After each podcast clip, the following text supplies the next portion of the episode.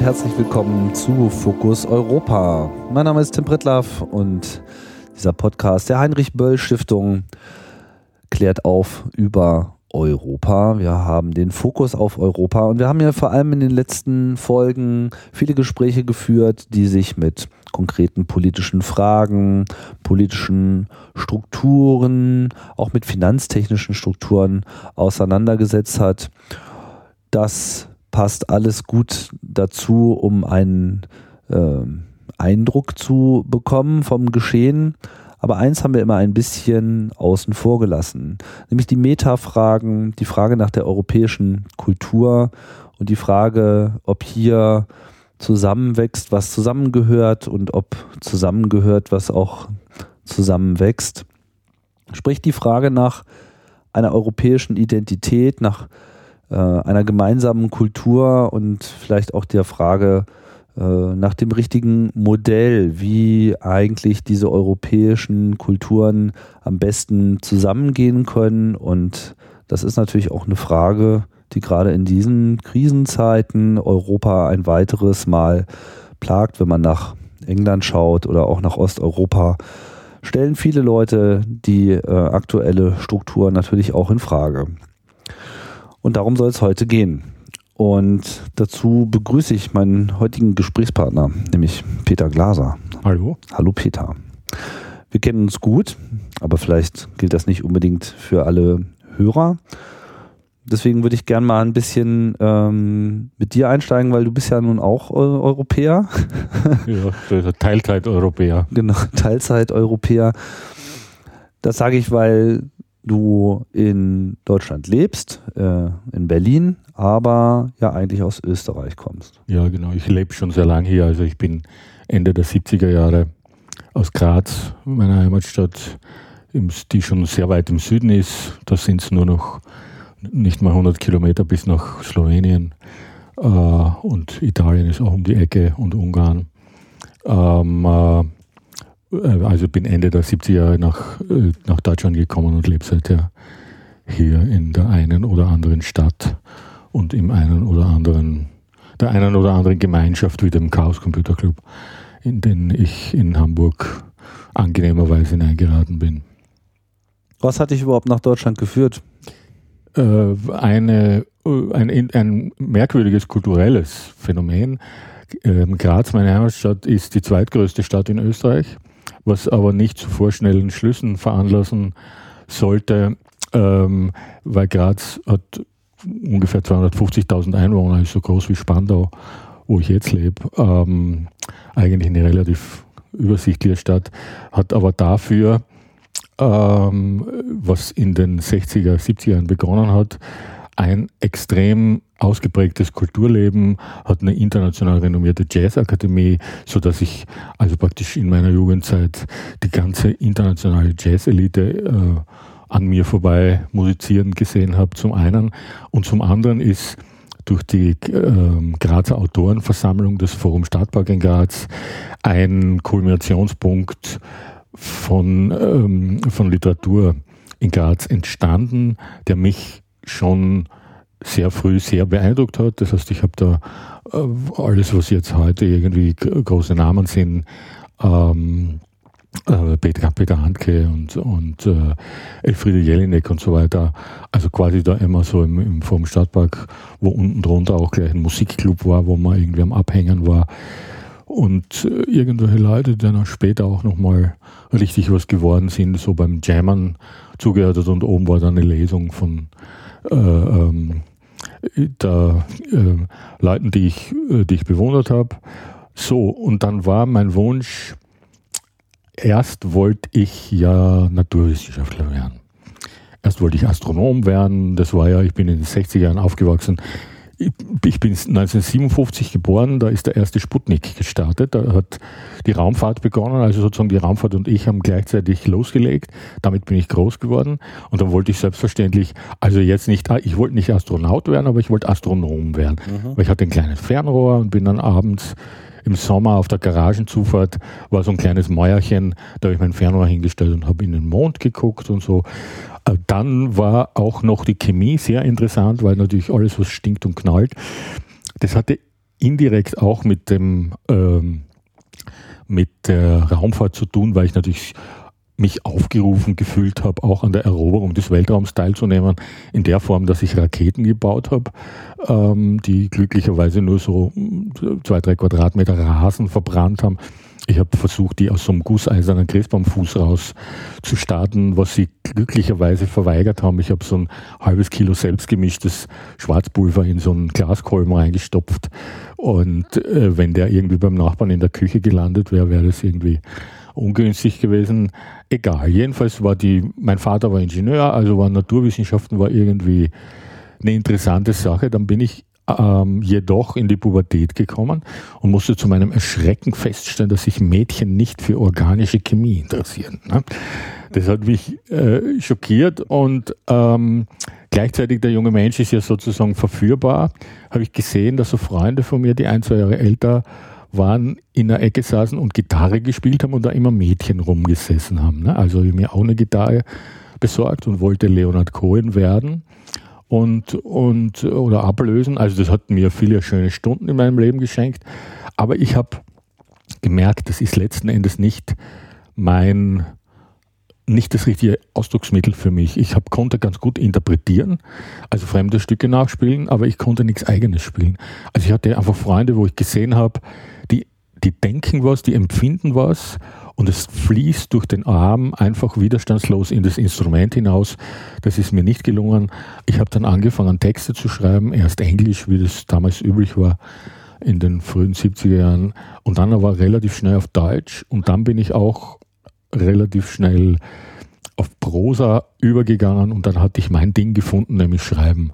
Und jetzt ist, um das noch schnell abzuschließen, das Problem in Graz, als ich dann also sozusagen äh, da ähm, äh, die Pubertät weiter durchschritten habe, erfolgreich, war der Wunsch da, Schriftsteller zu werden.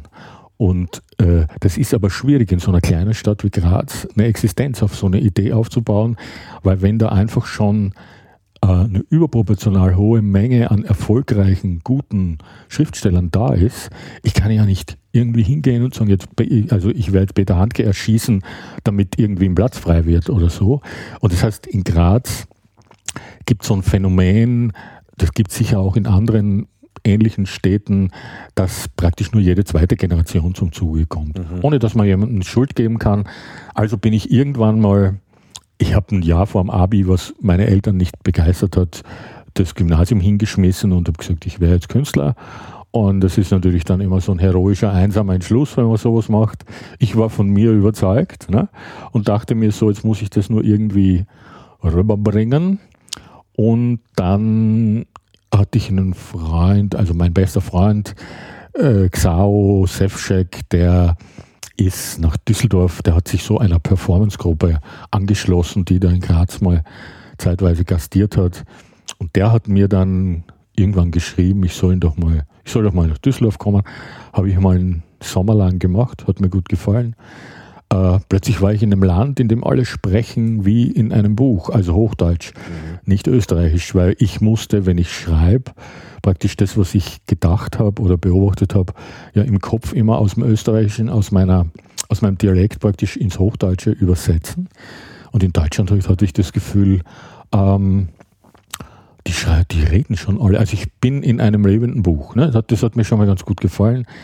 Und im, im, zweiten Jahr hat mir mein Freund dann geschrieben, es ist in der Kellerwohnung, also eigentlich war das eine Art erweiterter Heizungskeller, da ist ein Zimmer frei geworden, da ist irgendwie jetzt sein Mitbewohner ausgezogen, ob ich nicht nach Düsseldorf kommen will. Und ich war irgendwie 18 und ein Keks und hatte leichtes Gepäck und äh, bin nach Düsseldorf umgezogen. Und das war eine also ein Zufallstreffer, weil damals gerade Punk und die neue Deutsche Welle losgegangen sind. Mein Freund war Musiker, ähm, hat den Synthesizer, ein Vierspur-Tonband da im Keller stehen und das heißt, ich war plötzlich mitten in einer aufblühenden neuen Kulturszene, ähm, hatte meinen Dickkopf noch behalten und gesagt, ich will aber Schriftsteller bleiben, ähm, da auf, aufkeimen, da sozusagen habe mir dann irgendwie eine Art Respekt verschafft bei, bei den ganzen Musikern, worauf ich eigentlich sehr stolz bin, weil die hatten alle so geile elektronische Instrumente, Synthesizer und weiß nicht was alles. Ne? Die Zukunft. die Zukunft hatten die. Und ich hatte so eine blöde mechanische Schreibmaschine oder eine elektrische, aber trotzdem, ich weiß noch, da ist mal einer in mein Zimmer reingekommen von den Musikern, also nebenan war ja praktisch ein Studio. Äh, da sind auch mehrere Plattenaufnahmen entstanden bei uns im Wohnzimmer. Da, ähm, und ab und zu war ich auch als Dichter gefragt. Da standen dann plötzlich äh, wäre ich wach, liege auf meiner Matratze am Boden und dann ist so eine Perspektive wie in einem Film, wenn aus der Perspektive von jemand, der auf einem Operationstisch gezeigt wird, wie sich so die Ärzte über ihn beugen, haben sich so vier junge Männer über mich gebeugt und gesagt, Xao hat gesagt, wir sollen zu dir gehen, wir suchen einen Namen für unsere Band. Ne? So bin ich aufgewacht und musste dann, bin dann gleich also praktisch in die Pflicht genommen worden. Das war ganz toll und da bin, also das ging einfach, das ging einfach ganz toll weiter. Ich bin dann einfach von einer. Wie ist denn dann die Band? Gummibaum. Hießen, hießen, sie haben sich dann aber noch umbenannt. Also das war so eine. Ich war auch gerade erst aufgewacht. Das war jetzt nicht so ja. Spitzenleistung, ne, aber irgendwas musste ich jetzt. Wenn sie am Nachmittag gekommen wären, hätte ja. vielleicht schon anders ausgesehen. Ja. Ich habe ja dann zwei, drei Jahre später, als ich in, da bin ich dann nach Hamburg umgezogen und dann habe ich ähm, der, da, den, den hatte ich den Horst Königstein kennengelernt, der beim NDR ein großer Filmproduzent und, und Regisseur war.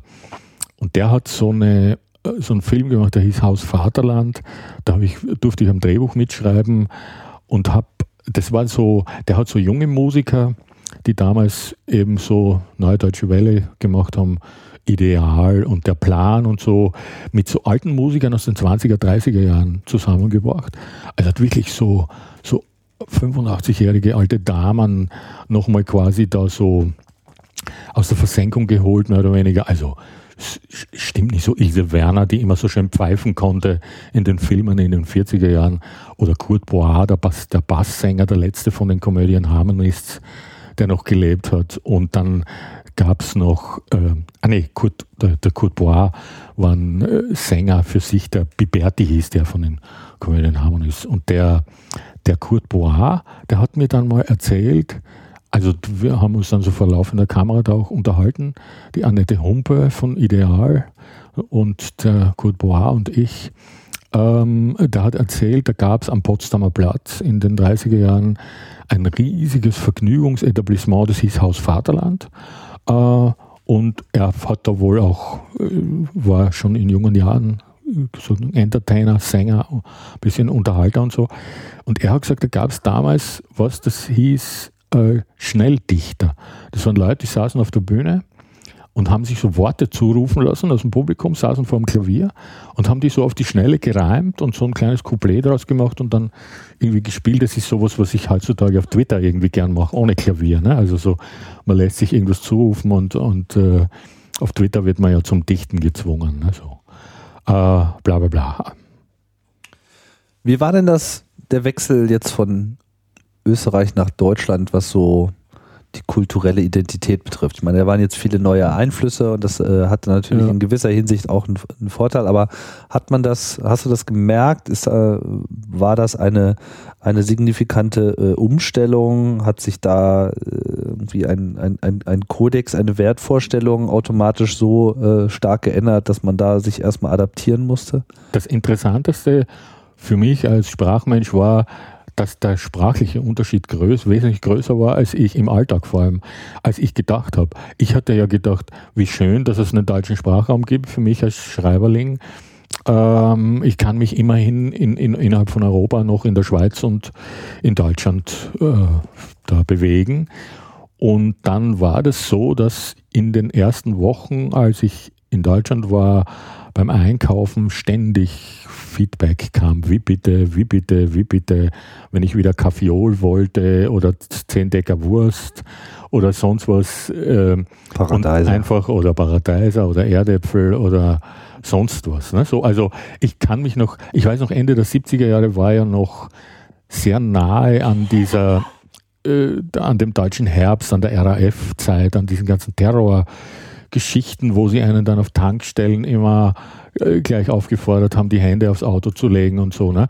Und, und ähm, ja, wenn man in so eine Polizeikontrolle gekommen ist, da da war das schon irgendwie so eine gewisse Schärfe irgendwie da. Und ich weiß noch, da wo ich in, gewohnt habe in Düsseldorf, eben im, im Keller, war oben drüber ein Tabakladen. Das gibt es schon mal in Österreich nicht, heißt, da heißt es Tra Trafik, Tabaktrafik. Und ähm, ich war damals noch Raucher und war auf Streichhölzer angewiesen. Und Streichhölzer sagt man in Österreich auch nicht, sondern Zünder.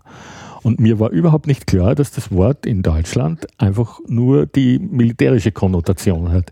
Das heißt, ich bin da hochgegangen in den, in den nicht vorhandenen Tabakladen, in die Trafik und sag völlig vergnügt irgendwie, ich hätte gern ein paar Zünder oder Schachtel Zünder oder so und kann mich immer noch an die leicht fassungslose Miene von dem Verkäufer erinnern und habe irgendwie erst gar nicht so richtig gepeilt, was jetzt los ist. Ne? So, also man konnte dann, es gibt so Missverständnispotenziale. Der Österreicher sagt zum Beispiel, wenn der Österreicher Fuß sagt, meint er Bein. Also der Fuß, der österreichische Fuß geht bis zur Hüfte. Ne? Mhm. Das kann beim Arzt irgendwie Stress geben. Ne?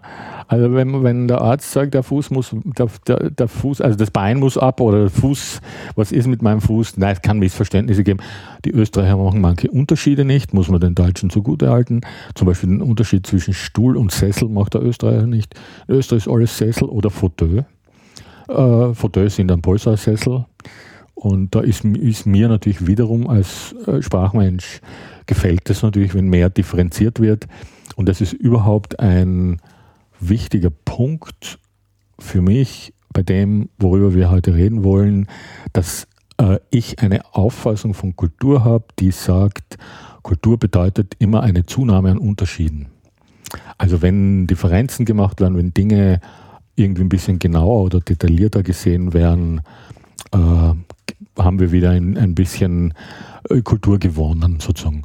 Wobei man sagen wir, noch eine zusätzliche Unterscheidung machen kann. Es gibt natürlich den Unterschied zwischen kompliziert und komplex. Also ich will nicht, dass die Dinge komplizierter werden.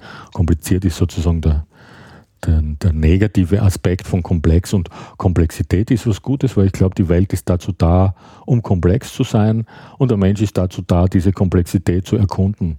Also wenn man das mal so ganz allgemein ähm, festhalten will und das kann man halt auch auf die äh, kulturelle Ebene runterbrechen.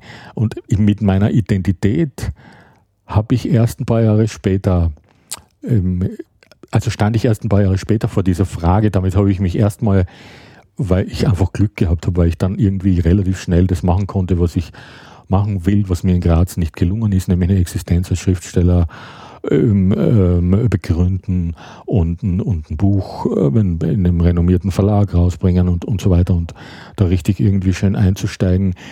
Da hatte ich gar keine Zeit, mir über das Gedanken zu machen und dann aber irgendwann mal ich weiß noch, da hatte ich in Hamburg eine Wohnung mit so einem Erkerzimmer, wo drei Fenster waren. Sehr schön. Und ich habe mir aus so einer Laune heraus für diese drei Fenster Jalousien gekauft in Rot, Weiß, Rot. Das sind die Farben der österreichischen Fahne.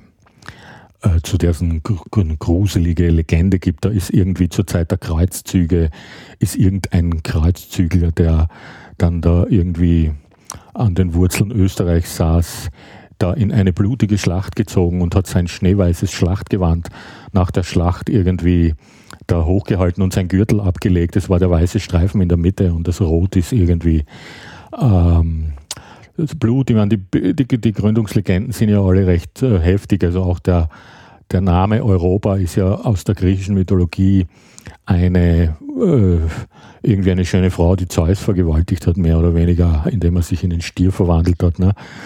Ähm, äh, wobei ich mir manches mal denke, dass die Griechen in der Zwischenzeit eigentlich ganz froh sein können, dass ihnen die Europäer sozusagen etwas kultivierter als in der Form, äh, äh die da zu Zeiten des griechischen Mythos noch übrig waren, äh, entgegentreten. Jedenfalls saß ich dann in diesem Zimmer und hatte, wenn man von außen guckte, sah das so ein bisschen aus wie so das österreichische Konsulat oder so äh, was ähnliches und habe dann noch, also das war die, die Partnerin von einem Freund von mir, ähm, das war eine Stewardess der österreichischen Luftlinie, Auer Austrian Airlines, die hat mir dann so ein aufblasbares Auer-Flugzeug mal geschenkt und ich liebe ja Spielzeug, weil ich irgendwie der Meinung bin, der, der, Friedrich Nietzsche hat irgendwann mal gesagt, man muss als Mann den Ernst wiederfinden, den man als Kind beim Spielen hatte. Das könnte ich mir so als Motto an die Wand nageln. ich versuche sozusagen Berufskind zu sein auf eine bestimmte Art. Also habe ich dieses Flugzeug irgendwie da hingestellt und dann kamen irgendwie so österreichische Dinge. Ne? Und ich kam einfach an den Punkt, wo ich mir Fragen gestellt habe, wie will ich österreichischer Staatsbürger bleiben? Ich war dann damals auch schon fast zehn Jahre in Deutschland.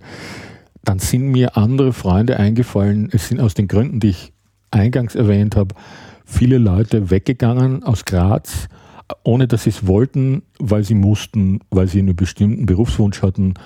Musiker, also vor allem im Kulturbereich, schlicht und ergreifend, weil Graz so klein ist. Ich hatte zum Beispiel einen Freund, der ist nach Frankfurt gegangen und der hat nach wenigen Jahren äh, fließend Hessisch gesprochen. Da hast du nicht mehr gehört, dass er Österreicher ist.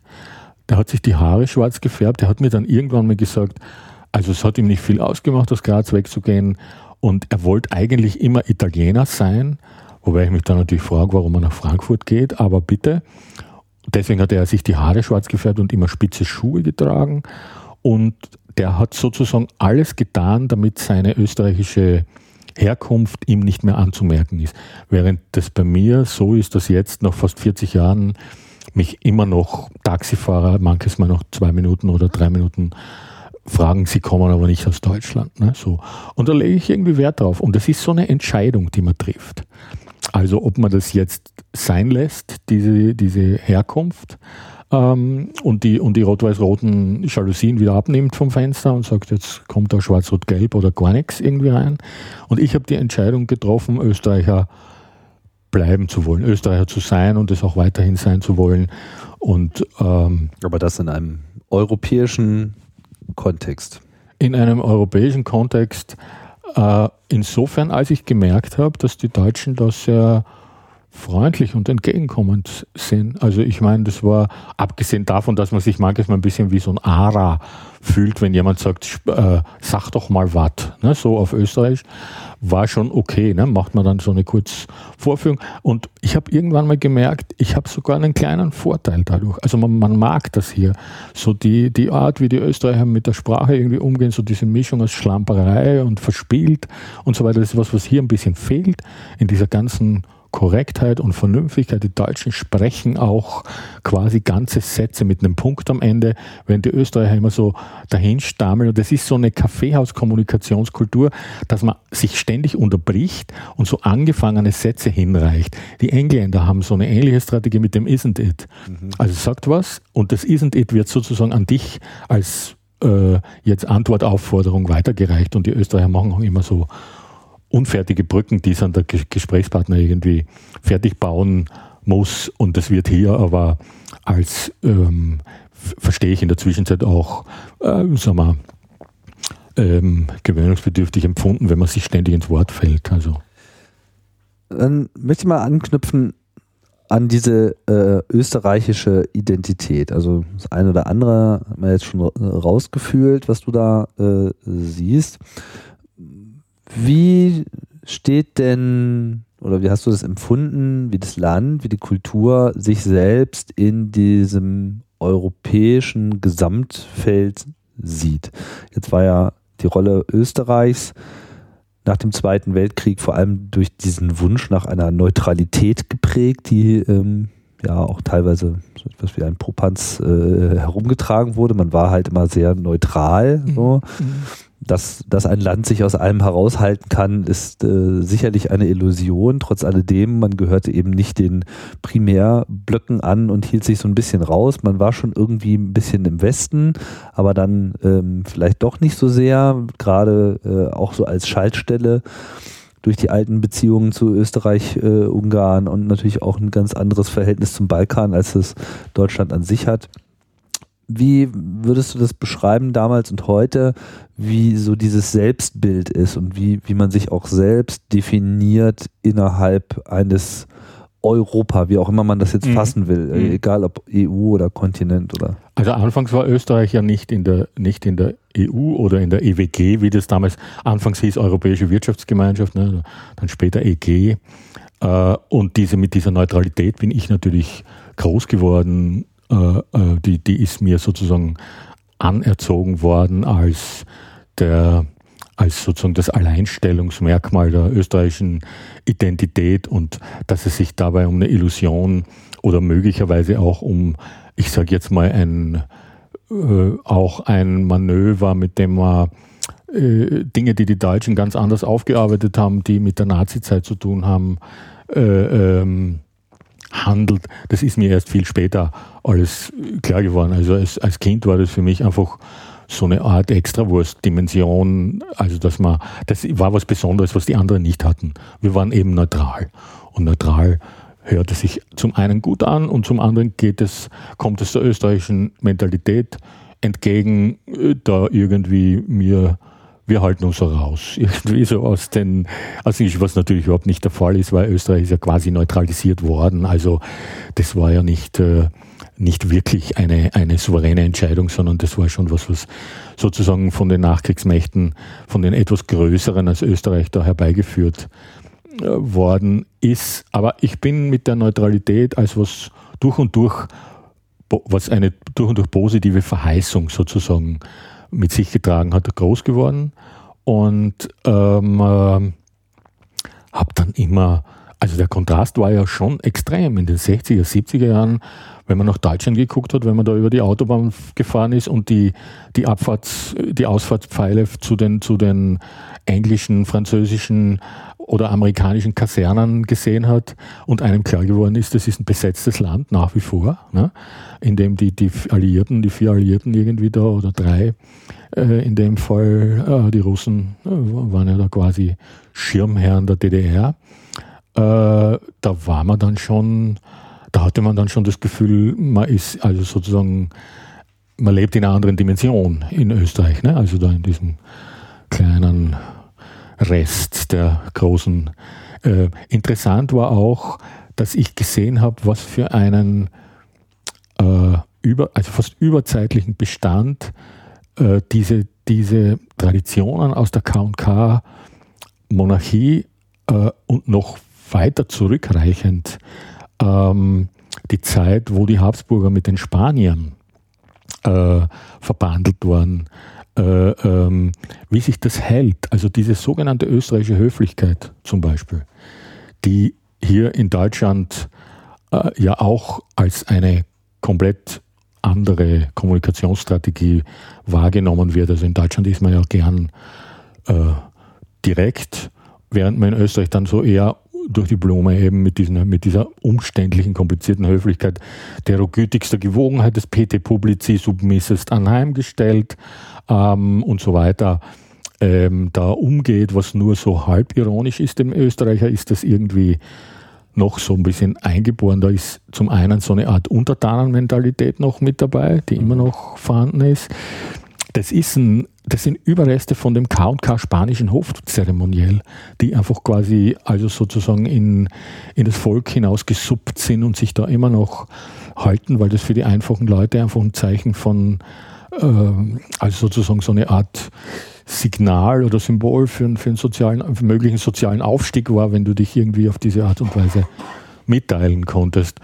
Und die die, die Länder oder die Völker, musste, hieß es ja damals in der Kaiserzeit, die in der KK-Monarchie mühsam sozusagen verbunden waren zu so einer Art von Einheit, ähm, wie die sich, wie die immer noch so eine zusätzliche Ebene sozusagen haben, diese K&K-Ebene, auch wenn die so wie ich mit der Kaiserzeit sozusagen überhaupt nichts mehr zu tun haben, außer einen fernen historischen Blick irgendwie darauf. Ne? Ähm, ich habe mal in Düsseldorf eine Zeit lang mit einem tschechischen Maler zusammen gewohnt, der auf der Kunstakademie war. Und wir haben uns beide darüber gewundert, wie gut wir uns verstehen. Also einfach so als, also sozusagen auf so einer menschlichen Ebene, was den Humor angeht und so weiter. Auch was so einzelne Worte angeht. Es gibt, äh, ich weiß jetzt gar nicht, wie das deutsche Wort dafür ist. Es gibt so eine Art Pflaumen, so gelbe Pflaumen. In Österreich heißen die Ringlotten. Die heißen hier aber irgendwie anders. Mirabellen? Mirabellen, kann gut sein, ja. Mhm.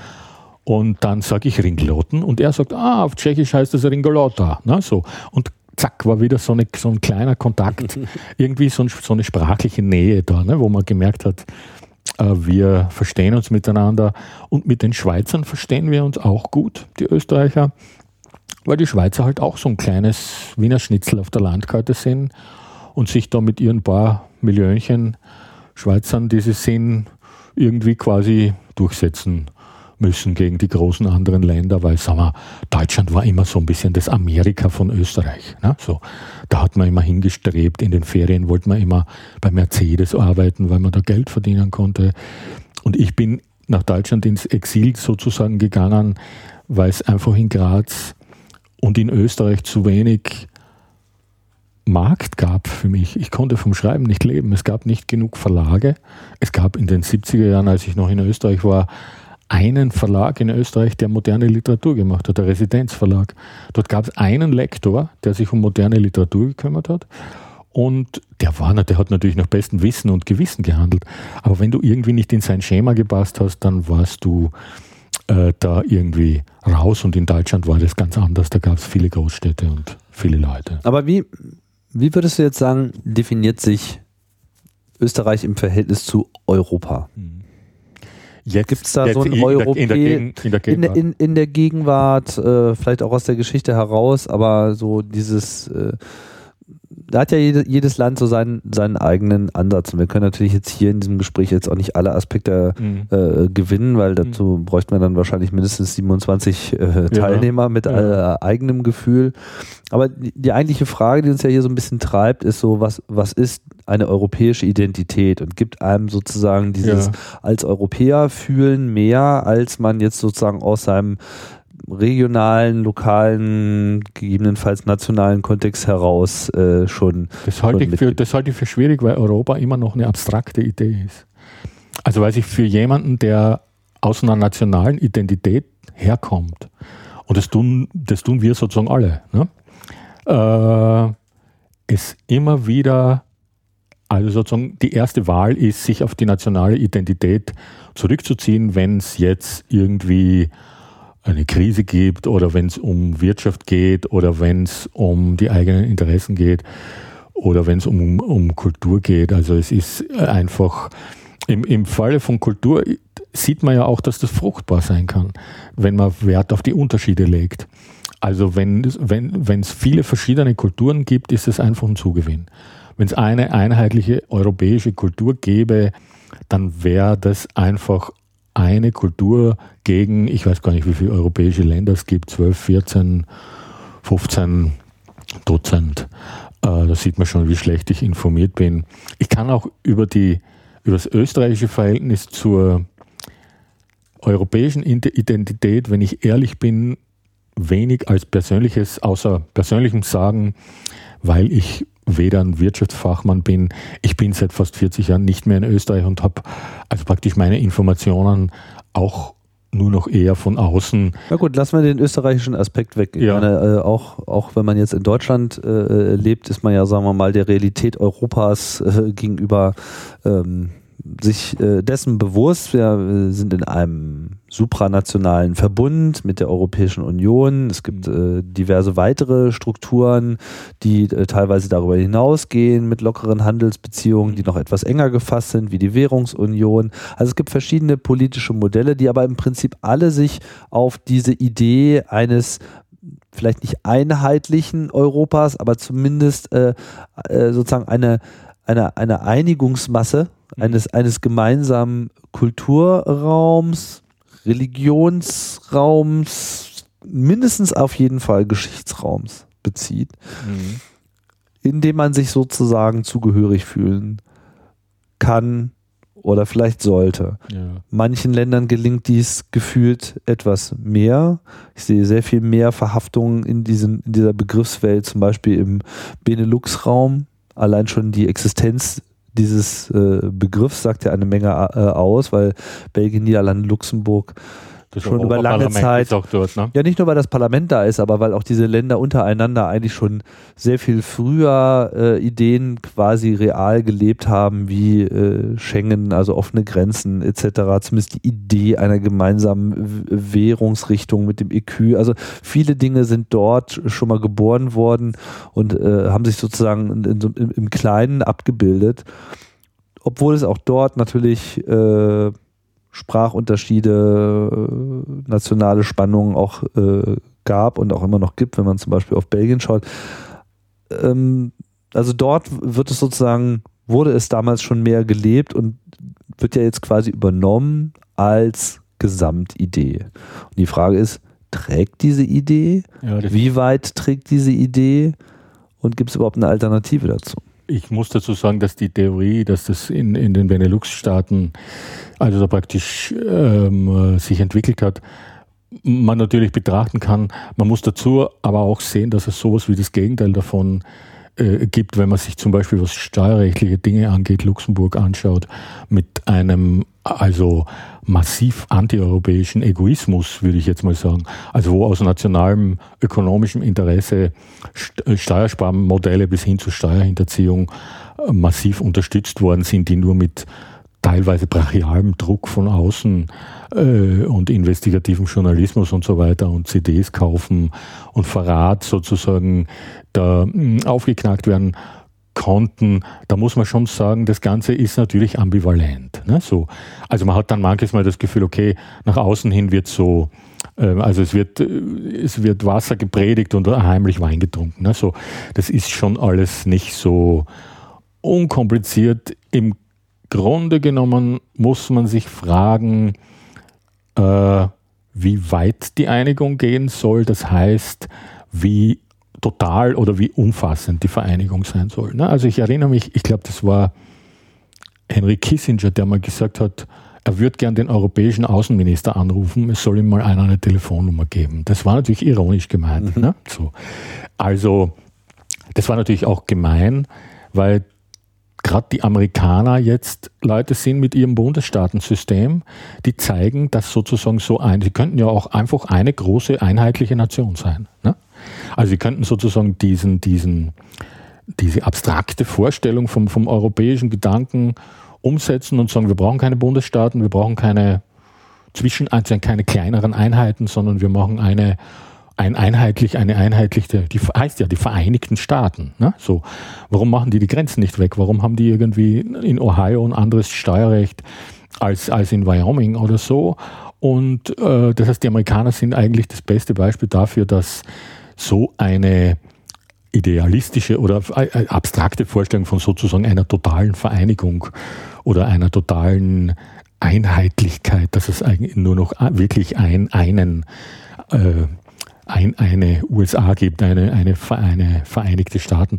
Die haben zwar ihr zentrales Parlament in Washington, aber jeder, der irgendwie mal so ein bisschen einen zweiten Blick auf Amerika geworfen hat, wird sehen, dass es in Amerika ganz anders übrigens als in Europa eine extrem anti äh, zentralistische Grundstimmung gibt. Ne? Also die Leute sind sozusagen mit ihrer Knarre unterm Arm extrem auf ihre regionalen äh, äh, Eigenarten und auf ihre regionale Autonomie und auf ihre regionale Souveränität als so eine Art Grundgefühl fahren die ab. Da sind die Europäer sozusagen noch viel vereinigungswilliger, obwohl das Ganze hier ja auch noch weit von einer wirklichen Vereinigung entfernt ist. Auf welcher Ebene kann man sich vereinigen? Man kann sich auf der Ebene von Schrauben vereinigen, das heißt, man kann Dinge normieren.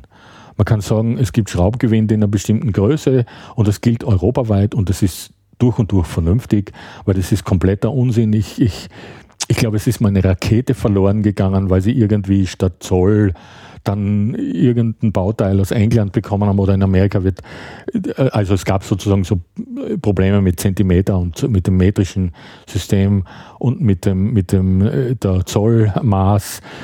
Und, und es hat zu einer Katastrophe geführt, die irgendwie keine Menschenleben gekostet hat, aber zeigt, dass das auf der Ebene vernünftig ist.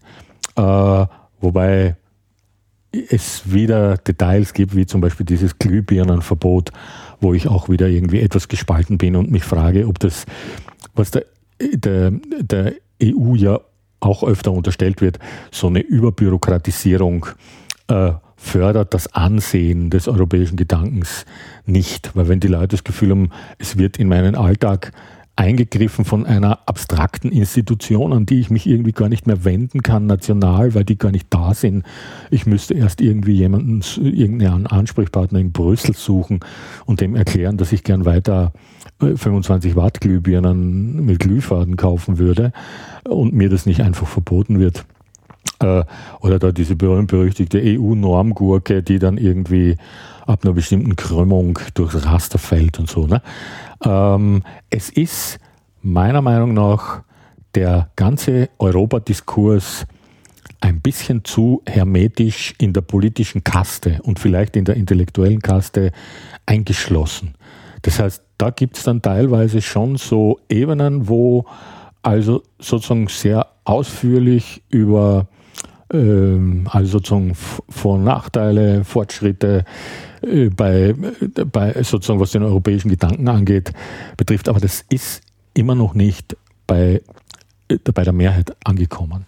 Heißt, für die meisten Leute ist immer noch ihre nationale Identität, weil es ist einfach eine, für die meisten Leute ist es immer noch was Abstraktes. Und ich glaube, der Knisus Knaxus ist, dass der Europagedanke erst dann wirklich von allgemeinem Interesse ist, wenn die Leute mehr, wenn das für, für, für die Menschen konkreter und greifbarer wird, so wie diese Glühbirnengeschichte, aber halt positiv.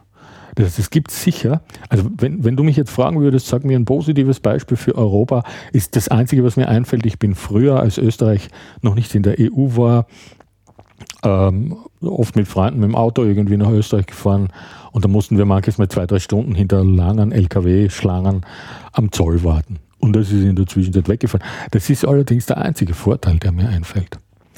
Der andere, also es gibt, ich, mir fallen, wenn ich irgendwie so in die Details gehe, also zum Beispiel Google Books, ne? vor so ein bisschen über zehn Jahren fingen die Amerikaner so mit Cowboy-Mentalität erst schießen, dann fragen. Ne?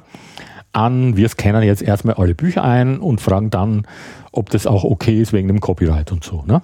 Und dann gab es erstmal einen riesigen Aufstand, also auch in Amerika, da die Authors Guild hat dann, die Autorenvertretung hat dann geklagt und gesagt, das dürfen die nicht.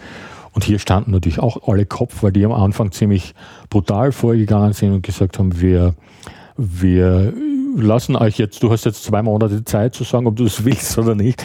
Und Copyright und Urheberrecht sind unglaublich komplexe juristische Themen und man muss denen von Google zugute halten, dass durch diese, durch diese Attacke sie die Europäer mal aufgeweckt haben und in Europa, siehe da, plötzlich, also ich habe mich ja gefragt und auch viele andere Leute, ob das jetzt tatsächlich wahr sein kann, dass ein amerikanisches Internetunternehmen das literarische europäische Kulturgut digitalisiert warum das die Europäer nicht selber machen. Ja, ja. So, also das war, konnte, mochte ich einfach nicht fassen. Und dann ist eine Initiative plötzlich ins Leben gerufen worden, die heißt Europäer und sollte eben so ein europäischer Digitalisierungsversuch sein. Das ist dann quasi so heroisch als ähm, wir können es auch und die von Google sollen mal gucken, wo sie bleiben. Und ich habe schon lange nichts mehr gehört von der Europäer. Also die pröbeln dann noch so ein bisschen vor sich hin. Das Grundproblem ist nicht in Ansätzen gelöst, nämlich dass es in fast allen europäischen Ländern unterschiedliche Urheberrechtsregelungen gibt. Also da fängt es dann schon wieder an mit der Frage, auf welcher Ebene soll man vereinheitlichen und, und also jetzt nichts gegen Schwierigkeiten und Probleme, aber ich frage mich, die von Google machen natürlich weiter. Die haben in der Zwischenzeit auch, weil die Universitäten haben kein Geld und Google sagt ihnen, wir machen das umsonst. Aber wir wollen dann halt irgendwie da Zugriff auf die Daten haben, wie immer. Ne? So, davon leben die von Google. Die verkaufen dann sozusagen die Daten, die sie da ermöglichen auf technischem Wege. Und dann, was weiß ich, in München, da die Uni lässt die, ihren Gesamtbestand von, von Google scannen. Wenn da ein Buch von mir steht, wird es mitgescannt, da wäre ich nicht gefragt und so. Ne? Und die, von, die in München sagen, naja, das, wir kriegen, hier kriegen wir kein Geld die von Google machen das umsonst. Das ist sozusagen ein konkurrenzloses Angebot. Also Europäer kann ich sagen, äh, gibt es, da kann man sich jetzt auch die äh, österreichische Nationalbibliothek äh, ja. durchklicken. Das hat natürlich ja. nicht so denselben Mindshare, ähm, aber vielleicht stelle ich, können wir das mit dem, mit dem Internetaspekt, auf den ich auch nochmal zu ja. äh, sprechen komme, nochmal ähm, ein bisschen zurückstellen. Ähm, und ich wollte nochmal ein bisschen diese Frage der europäischen Kultur. Ich meine, vieles von dem, was du sagst, so, dass es eine starke nationale Identität gibt und dass irgendwie zu viel Vereinheitlichung äh, dem gegebenenfalls schaden würde. Ich sehe und habe auch den Eindruck äh, in vielen Gesprächen hier bekommen, dass eigentlich das gar nicht so das Ding ist. Dass eigentlich die Europäische Union jetzt im Besonderen, die sich ja selber als supranationales äh, Bündnis versteht und damit ganz bewusst eben auch die nationalen Identitäten als solche auch akzeptiert, ja, und sich ja eigentlich sozusagen nur äh, dazwischen stellt und sagt, es gibt Dinge, die müssen wir regeln, meinetwegen auch Glühbirnen. Und äh, an der Stelle muss es auch einfach einen ein Mediator äh, geben. Es gibt aber auch genauso gut Dinge, die lassen wir irgendwie offen. Ob die Probleme, die wir jetzt heute in diesem ganzen Einigungskontext haben, nicht viel mehr von den ungeregelten Dingen ausgeht als von den geregelten, das wäre zum Beispiel eine Frage. Ich würde dem fast zustimmen, äh, in den meisten Fällen zumindest. Und ähm, die, diese, die, diese Frage, wie, wie man sich eben jetzt selbst in diesem Gebilde sieht, ist sicherlich umstritten. Wenn wir jetzt zum Beispiel nach Großbritannien schauen, dort steht jetzt äh, demnächst die Abstimmung an darüber, ob denn nun Großbritannien bzw. das Vereinigte Königreich in diesem EU-Verband verbleiben soll sehr schwierige Frage, nicht nur für die Briten, sondern auch äh, für den Rest. Das, das ist sicherlich so das, was äh, auch viele andere Länder ähm, bewegt. Ha haben wir letzten Endes mehr davon, äh, Teil des Ganzen zu sein und was, was ist unsere Rolle in diesem, in diesem Ganzen? Aber ist das nicht ein auflösbarer ja, es ist, es ist natürlich immer die Frage, jeder sucht seinen Vorteil die nationalen Einheiten suchen natürlich auch ihren Vorteil und äh, das ist alles nicht ganz. Es geht ja nicht nur um Wirtschaft, nur um, um äh, Kultur oder so. Die Wirtschaft spielt eine sehr große Rolle. Im Fall von England spielt auch eine Rolle die, die, äh, die, die Geschichte, die ja auch in Europa insgesamt tiefe Wurzeln hat. Ne? Ähm, und und also jeder, der sich einen James Bond-Film anguckt, sieht das Problem, dass die Engländer sich immer noch für, für, für eine Weltmacht halten äh, weil James Bond einfach irgendwie die, immer ein britischer Spion die, die Welt rettet. Gut, jetzt seit Snowden wissen wir, dass die Engländer, also man darf dann die Aktivitäten der Engländer nicht, nicht unterschätzen, dass die in dem Bereich tatsächlich recht rege und fleißig sind.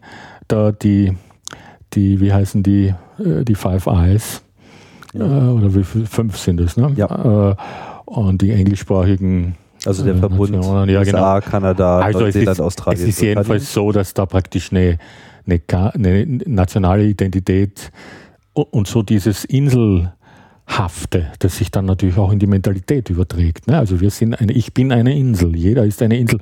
Gab, glaube ich, mal so einen Roman von Simmel, der so, oder niemand ist eine Insel hieß, der äh, muss mich korrigieren, egal. Also dass die, die Engländer, und die Engländer haben natürlich Stichwort London, Finanzindustrie, äh, Steuer, äh, da, wie heißt das, Tax Haven, äh, der Isle of Wight und die englischen Kolonien, da irgendwelche Inseln, Britisch-Guyana oder sonst was, wo dann irgendwie Leute ihre Milliarden ohne Steuern zu zahlen hinverfrachten können. Der Finanzplatz London ist ähm, ein erheblicher Wirtschaftsfaktor in England. Und äh, ich muss sagen, es ist mir nicht unsympathisch, ganz im Gegenteil, dass die Engländer also auf Individualität einen ausgesprochen großen Wert legen, weil sozusagen so spleenige, verrückte Leute, so diese ganzen Lunatics in England genießen den Respekt, den sie hier bei uns nicht genießen. Ne? Und das gefällt mir. Das ist einfach so eine, wie soll ich sagen, das ist ein Menschenbild, das mir zusagt. Also wenn jemand, wenn jemand, äh, es gibt so eine Geschichte von so einem Typen, der unter seinem Haus, der war irgendwie, der hatte eben einen Tick, der hat unter seinem Haus 20 Jahre lang Tunnels gegraben. Der hat irgendwie die halbe Nachbarschaft untertunnelt. Und er ist irgendwann mal aufgeflogen, weil in einem Gehsteig plötzlich ein Loch eingebrochen ist und die dann irgendwie in so ein Tunnel, auf so ein Tunnelsystem irgendwie gestoßen sind. Und da sagte dann ein Nachbar, dass er das eigentlich anerkennt, dass das ist ja ein fleißiger Mann und der da viel Arbeit macht und so. Und äh, es ist eben schade, dass da irgendwie dieses Loch da war und, und dass es aber schon okay ist, was der macht. Ne? Das würde in Deutschland sicherlich eher unter ein Verrückter. Äh, genau, Buch. genau. Da steht dann irgendwie eine, eine despektierliche Geschichte in der Bildzeitung über irgendeinen Irren, der Löcher gräbt oder sonst irgendwas. Irre von Spandau. Ge genau, genau, genau. Während der Engländer so jemanden also sozusagen auch in ähm, da äh, fraglos als Mitglied der Gemeinschaft äh, zur, zur Kenntnis nimmt. Ne? So. Und, und ich finde gerade, dass diese. Das, wobei sie gerade dem Tunnel gegenüber in Richtung Europa. Ja, so aber solange der Tunnel, vielleicht ist das sogar eine schöne Metapher, ne? solange der Tunnel regional bleibt, ist es in Ordnung. Ne? Aber wenn der mal nach Frankreich rübergeht, wird es heikel. Da muss man sich dann nochmal zusammensetzen und, mhm. und irgendwie reden. Ne? So, ähm, äh, ja, ich meine, jetzt machen sie den ja auch wieder zu. In Calais sieht, da hocken die Flüchtlinge in ihren blauen Plastiktüten und, und werden nicht rübergelassen, weil die Engländer das, also sozusagen, da gehen dann plötzlich wieder die Mauern hoch. Das heißt, da, da ist dann der europäische Raum, also da, da stehen dann wieder so Stichworte wie Außengrenzen im Raume und Flüchtlinge und wie weit ist das jetzt irgendwie dieses Europa durchlässig und dann machen wir ich habe das auch schon erlebt, dass dann mal so das Schengen-Abkommen wieder mal zwei, drei Tage hochgeklappt wird, äh, wie, so eine, wie so ein U-Bahn-Sitz in Tokio zur, zur Hauptverkehrszeit, weil, was weiß ich, irgendwas, weil Obama gerade zu Besuch kommt und die dann doch wieder kontrollieren müssen, ob ich mein Schweizer Messer auf einer Flugreise mit dabei habe und so. Also das sind alles Sachen, die du dann als so äh, Otto Normaleuropäer äh, mit einem gewissen Missfallen zur Kenntnis nimmst. Das heißt, du hast das Gefühl, das ist so einer gewissen Beliebigkeit ausgesetzt oder da sitzen irgendwie Leute, die, die mit dir eigentlich gar nichts zu tun haben und machen dir einfach drei Tage das Leben ein bisschen schwerer, weil irgend so ein, äh, irgend so ein Großkopfer da irgendwie kommt. Das sind alles Sachen, die nicht günstig sind. Ich glaube, also wenn man das mal vereinfachen darf, möglicherweise ist die europäische Frage und ihre positive Verbreitung ein Marketingproblem. Das man muss den Leuten, oder es ist ein, ein Problem der Allgemeinbildung, das muss sozusagen in den Kanon der Allgemeinbildung noch auf eine andere Art und Weise aufgenommen werden, sodass es, sodass es irgendwie, so wie ich mit der Neutralität Österreichs aufgewachsen bin, vielleicht mal eine Generation gibt, die dann mit dem europäischen Gedanken aufwächst würde das zum Beispiel für, für mich schon äh, in Anspruch nehmen wollen, dass ich das eigentlich zumindest so gelebt habe. Das mag jetzt nicht unbedingt jedem äh, meiner Generation der N60er so gegangen sein, aber das hatte schon doch eine sehr starke äh, Komponente, zumal es ja eben auch ein, ein Friedensversprechen war, was man sagen muss, auch weitgehend äh, eingelöst wurde. Mhm. So. Also äh, die Zahl der Weltkriege hat sich eigentlich seit 1945 dramatisch reduziert. Mhm. Und ähm, das mag nicht allein einer europäischen Einigung geschuldet sein, aber doch sicherlich im, äh, im Wesentlichen. Frage ist jetzt so ein bisschen, vielleicht müsste man auch den, den, den Begriff nochmal aufdröseln. Allein schon, weil er eben für so viele äh, Dinge geh- und missbraucht wird. Europa. So. Ursprünglich halt so ein vage definierter äh, Kontinent, wo man schon noch nicht mal sagen kann, wo, wo hört er eigentlich auf? Also so im Westen ist irgendwie verhältnismäßig klar, so Portugal, da geht's los. Mhm. Ja. Ähm, und dann kommen irgendwann die Russen und dann, und dann kommen irgendwann äh, äh, die Russen und dann ist es irgendwie so ein bisschen unklar, äh, äh ob Europa heutzutage schon äh, kurz hinter Polen irgendwie anfängt, äh, nicht mehr zu existieren oder ob es sich nicht vielleicht dann doch in, weit über den Ural hinaus erstreckt. Desgleichen haben wir sicherlich auch ein ähnliches Definitionsproblem nach Süden, aber das ist jetzt, sagen wir mal, nur der geografische Blick. Andere Frage ist, was steckt kulturell in diesem, äh, in diesem Wort, was, was kann man daraus ablesen? Weil dass es das gibt und dass es auch diese europäische Identität gibt, ich mhm. denke, das macht, macht sich jeder sofort klar, wenn man mal, wie sagst du gerade, U-Bahn in, in, Tokio, ja. meine, wenn man in Japan ist, weiß man einfach sofort, was eine ist, andere Kultur ist. Man, ne? Genau, also, also da ist definitiv nicht Europa. So. Absolut das fängt auch schon sehr viel früher an, aber äh, ich denke, in Japan wird einem sowieso Absolut. klar, dass die eigene Kultur endet, da ja. die japanische Kultur halt nochmal so speziell ist, aber darüber müssen wir jetzt nicht reden. Frage ist, wann hört man auf, sozusagen in Europa zu sein? Was muss wegfallen, dass man nicht mehr in Europa ist? Und ist das vielleicht das, was Europa ausmacht? Zu der geografischen, zu der geografischen äh, Einheit Europas noch was sagen. Als ich aufgewachsen bin, hatten wir einen Schulatlas und in dem Schulatlas gab es einen Farbcode, der mir erst nach einer Zeit bewusst geworden ist. Wenn du eine Karte von Europa dir angeguckt hast, waren die westlichen Länder alle in freundlichen, positiven Farben gedruckt und die Ostblockländer alle so in so grauen, etwas mhm. faden, jetzt nicht gerade abstoßenden, aber so langweiligeren Farben. Ja. Ne? Da wurde dir sozusagen schon mal so un, also sozusagen so ähm, unter der bewussten Wahrnehmungsebene was serviert. Äh, es gab dann noch was, was ich als ein schönes Bild immer noch in Erinnerung habe, und zwar, wenn man hier, man kann das noch sehen, es gibt so, so eine Art Inbild für den europäischen Gedanken aus den 50er, 60er Jahren, wenn man hier in Berlin auf den Ernst-Reuter-Platz geht. Da ist in der Mitte, so, da ist ein Kreisverkehr und in der Mitte ist so ein kleines, so eine, so eine Art Park, also so ein bisschen Wiese mit so ein paar Weglein und das Sinn ist äh, praktisch rund um dieses, um diese runde Insel in der Mitte äh, ein, äh, ein Fahnenwald sozusagen am Rand äh, also am Umriss von dem Kreis aufgepflanzt mit allen europäischen Fahnen. Und das war was, was man so in den 60er Jahren öfter mal gesehen hat. Das gab es auch auf Postkarten und so weiter. Und das war das Bild von Europa, mit dem ich aufgewachsen bin. Noch, damals noch ohne die Europafahne. Ne? Also praktisch, da war die Vereinheitlichung einfach dadurch, dass dieser Kreis der europäischen Nationen da sich in so einem Fahnenrund irgendwie hingestellt hat. Das war ein, das war ein schönes Symbol. Also ähm, war natürlich so ein bisschen idealistisch, aber äh, man hat es damals versucht, übrigens vielleicht sogar erfolgreicher als jetzt. Es gab ne, also diese, diesen Gedanken, diesen Europagedanken irgendwie ein bisschen unter die Leute zu bringen. Es gab in den, wann waren das, 60er, 70er Jahre, eine damals äh, legendäre, heute legendäre Fernsehsendung mit Hans-Joachim Kohlenkampf, die hieß Einer wird gewinnen. Das ist die Abkürzung für EWG. Und EWG war die Europäische Wirtschaftsgemeinschaft. Mhm. Ne? Und es war auch eine Sendung, die zumindest im deutschen Sprachraum, also Leute aus, aus den drei verschiedenen Nationen zusammengebracht hat. Und da war schon sozusagen im Stil, war auch Eurovision. Ich kriege jetzt noch eine Gänsehaut, wenn ich die Hymne höre. Ähm, da war das Fernsehen ja, da waren ja sozusagen Medien noch nicht auf der Echtzeitgeschwindigkeit von, von heute, sondern da erschienen dann im Fernsehen erstmal so Schrifttafeln, auf denen stand, wir schalten um. Dann hat man, also ich habe dann vor meinem geistigen Auge immer Menschen gesehen mit so grauen äh, Mänteln oder mit weißen Ingenieursjacken, die dann irgendwie losgehen und irgendwo große Kippschalter umlegen in irgendeinem Raum. Dann wurde umgeschaltet und dann kam dieses Eurovisionssymbol mit so einem Linienschwaben, der auch so ein Vorgriff auf die Computergrafik dann 20 Jahre später war. Und dann äh, kam diese, Euro, diese Eurovisionshymne, die ich mir als Europahymne sowieso wünschen würde. Also ich bin da einfach kindlich geprägt irgendwie. Das ist was, was äh, mich emotional berührt.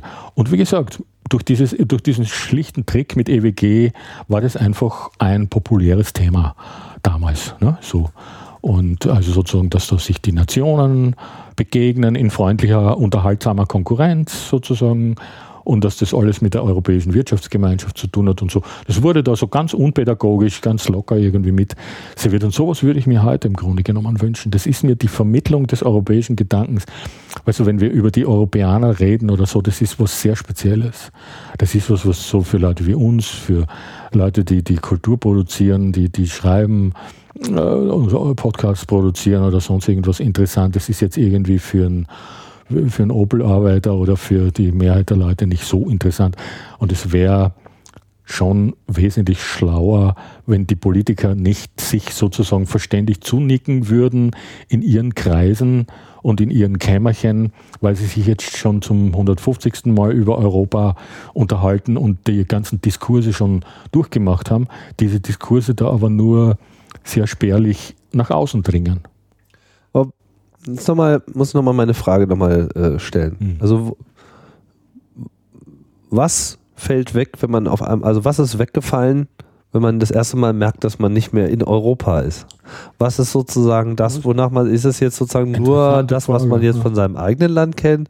Ich meine, es gibt Dinge, wenn ich in Spanien bin, habe ich schon noch das Gefühl, ich weiß, in, ja, ja. etwas zu sein, was was zu mir gehört. Irgendwo hört es halt auf. In Japan merkt man es ganz stark. Es was ist es? Es gibt in den meisten europäischen Ländern, ich sage absichtlich nicht in allen, ah, sprachliche Wurzeln, die verwandt sind. Das heißt, du kannst so ganz grob, auch wenn du eine, eine Nationalsprache nicht beherrschst, gibt es Worte, die du wiedererkennen kannst.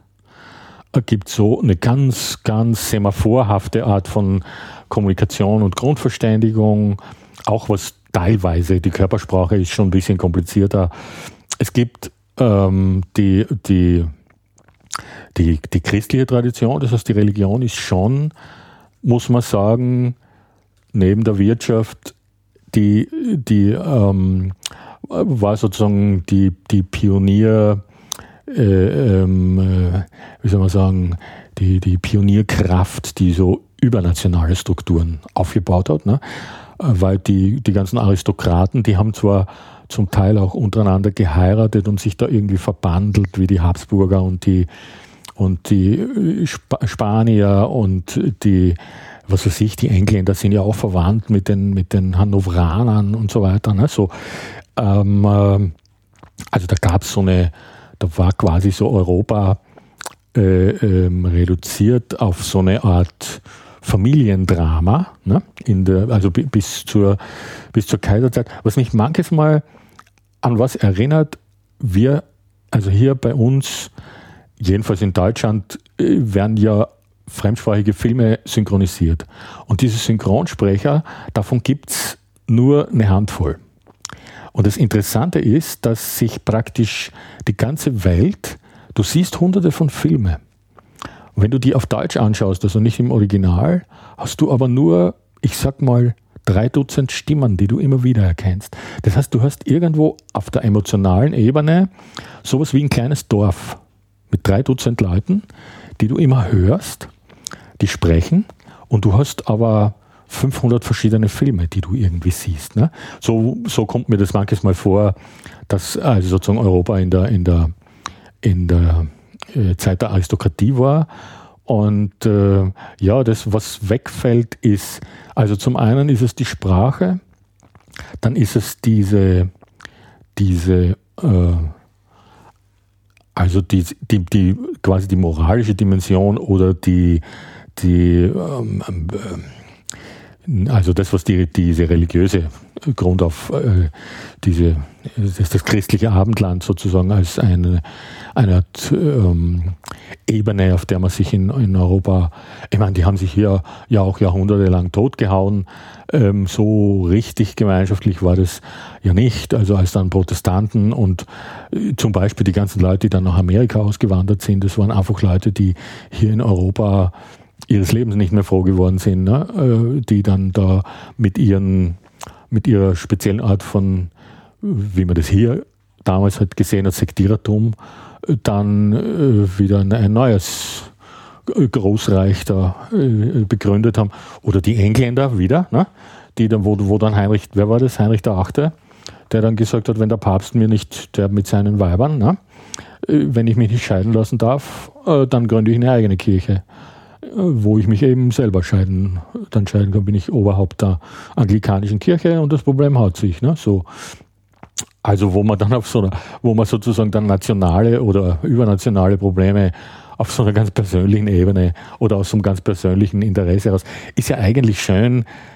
Das Schöne an der Aristokratie ist, dass noch ganz transparent ist, wie die Interessen verlaufen woher die kommen, dass es immer ganz persönliche Interessen sind, die dann halt immer weiter hoch abstrahiert werden, je mehr du dann irgendwelche Interessensgruppen nimmst oder je mehr das dann irgendwie im Stillen, so ein König, der hatte nicht das Gefühl, dass er irgendwas ähm, da jetzt groß verheimlichen muss oder so. Na gut, gab es schon Staatsgeheimnisse, aber ähm, trotzdem. Also du hast die religiöse Tradition in Europa, würde ich sagen, die eine historische Dimension hat. Ne? Äh, du hast die sprachliche Dimension mit Einschränkungen, also Stichwort Finnisch-Ugrisch. Ich weiß auch gar nicht, ob das irgendwie die aktuelle Bezeichnung für die Sprachfamilie ist, zu der Ungarisch und Finnisch gehört. Ich war immer, ich hatte mal eine finnische Freundin, die hat mir ein Wörterbuch gezeigt, wo ich mir gedacht, ich habe mich gewundert, dass die Seiten da nicht wie so Playboy Foldouts irgendwie äh, so Ausleger haben, weil die Worte so unglaublich lang sind. Nur die Worte für Alkoholiker sind ganz kurz. Die Finnen sind auch Pragmatiker. Das muss man wahrscheinlich mit zwei Promille auch noch aussprechen können. Wie Bier heißt zum Beispiel Olut. Das ist irgendwie auch noch kommunizierbar, wenn du eine halbe Kiste Indus hast. Egal. Jedenfalls ähm, ist also für, es ist für Abwechslung gesorgt. Und da will ich jetzt mal einen ganz kurzen Ausflug in die Internetwelt machen, weil zwei europäische Themen mir gerade dazu einfallen. Zum einen der Krieg in Jugoslawien, das heißt, ganz so friedlich war die Entwicklung ja auch nicht. Da ist eine Nation sozusagen wieder in ihre, wollte unbedingt in ihre Stücke zerfallen, indem einer den Nationalismus ähm, also praktisch komplett überdreht hat und zurück, so historische Rückgriffe, wie sie teilweise von, Fundam von fundamentalistischen, also von Islamisten gemacht werden, die dann so ins 13. Jahrhundert zurückgreifen und sagen, wir wollen jetzt wieder Zustände wie damals. Und da war dann eben Milosevic, der gesagt hat, wir gehen jetzt auf die Schlacht vom Amselfeld zurück und wir machen das jetzt alles rückgängig, was seither irgendwie stattgefunden hat und wir zerlegen dieses von, von Tito irgendwie da etwas ruppig zusammengehaltene Völkergemisch äh, wieder in seine Einzelteile. Ne? So, beziehungsweise wir nehmen uns jetzt erstmal alles, wie, was die Serben ja wollten, was dann nicht so richtig funktioniert hat. In dieser Zeit hat ein holländischer Peaceworker in äh, Zagreb gelebt und Tagebuch geschrieben auf Englisch und hat dieses Tagebuch im aufkeimenden Netz veröffentlicht in schriftlicher Form.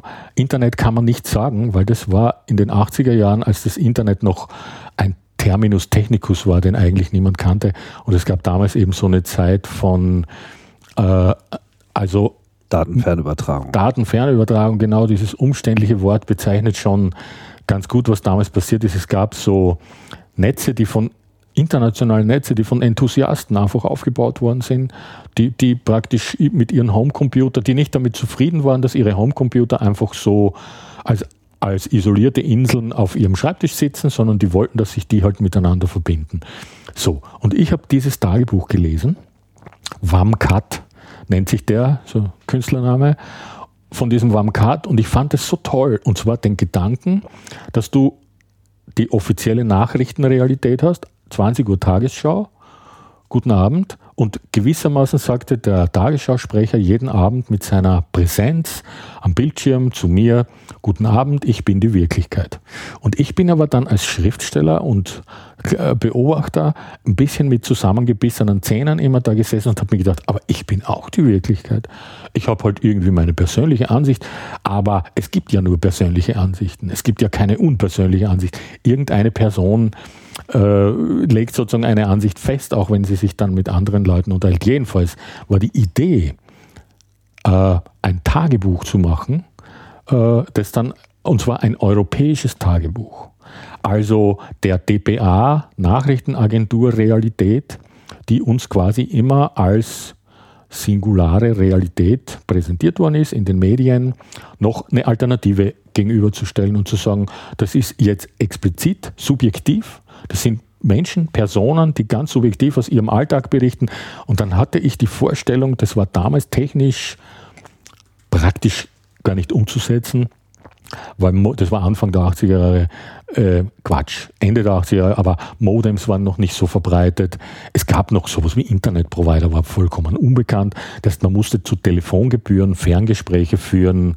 Wenn ich zum Beispiel ein, ein, so eine sogenannte Computer-Mailbox hieß es damals. Heute bedeutet der Begriff ganz was anderes. Damals bedeutete das, ein, jemand hat seinen kleinen Computer zu Hause an, am Telefon hängen und teilt dir die Telefonnummer mit und dort kannst du anrufen und in seinen Computer reingucken und praktisch eine E-Mail hinterlassen oder auf, also so wie so Foren heute organisiert sind, in so einem Forum irgendwie Beiträge schreiben. Und da war eben meine Idee, so ein Forum zu machen, wo Leute Tagebuch schreiben in ganz Europa, in, in, in, Städten oder also wo auch immer, und dass man das irgendwie organisiert, dass diese Tagebuchbeiträge dann umverteilt werden. Das war damals ein technisches und logistisches Problem, das mich aber länger beschäftigt hat. Ich habe dann angefangen, und dann kam das Sprachproblem dazu. Das heißt, wenn du willst, dass alle in Europa alles lesen können, was alle in Europa schreiben, musst du entweder alle europäischen Sprachen beherrschen, was sehr selten nur vorkommen wird, oder du musst eine Interimssprache finden und die war einfach auch schon damals das Englische.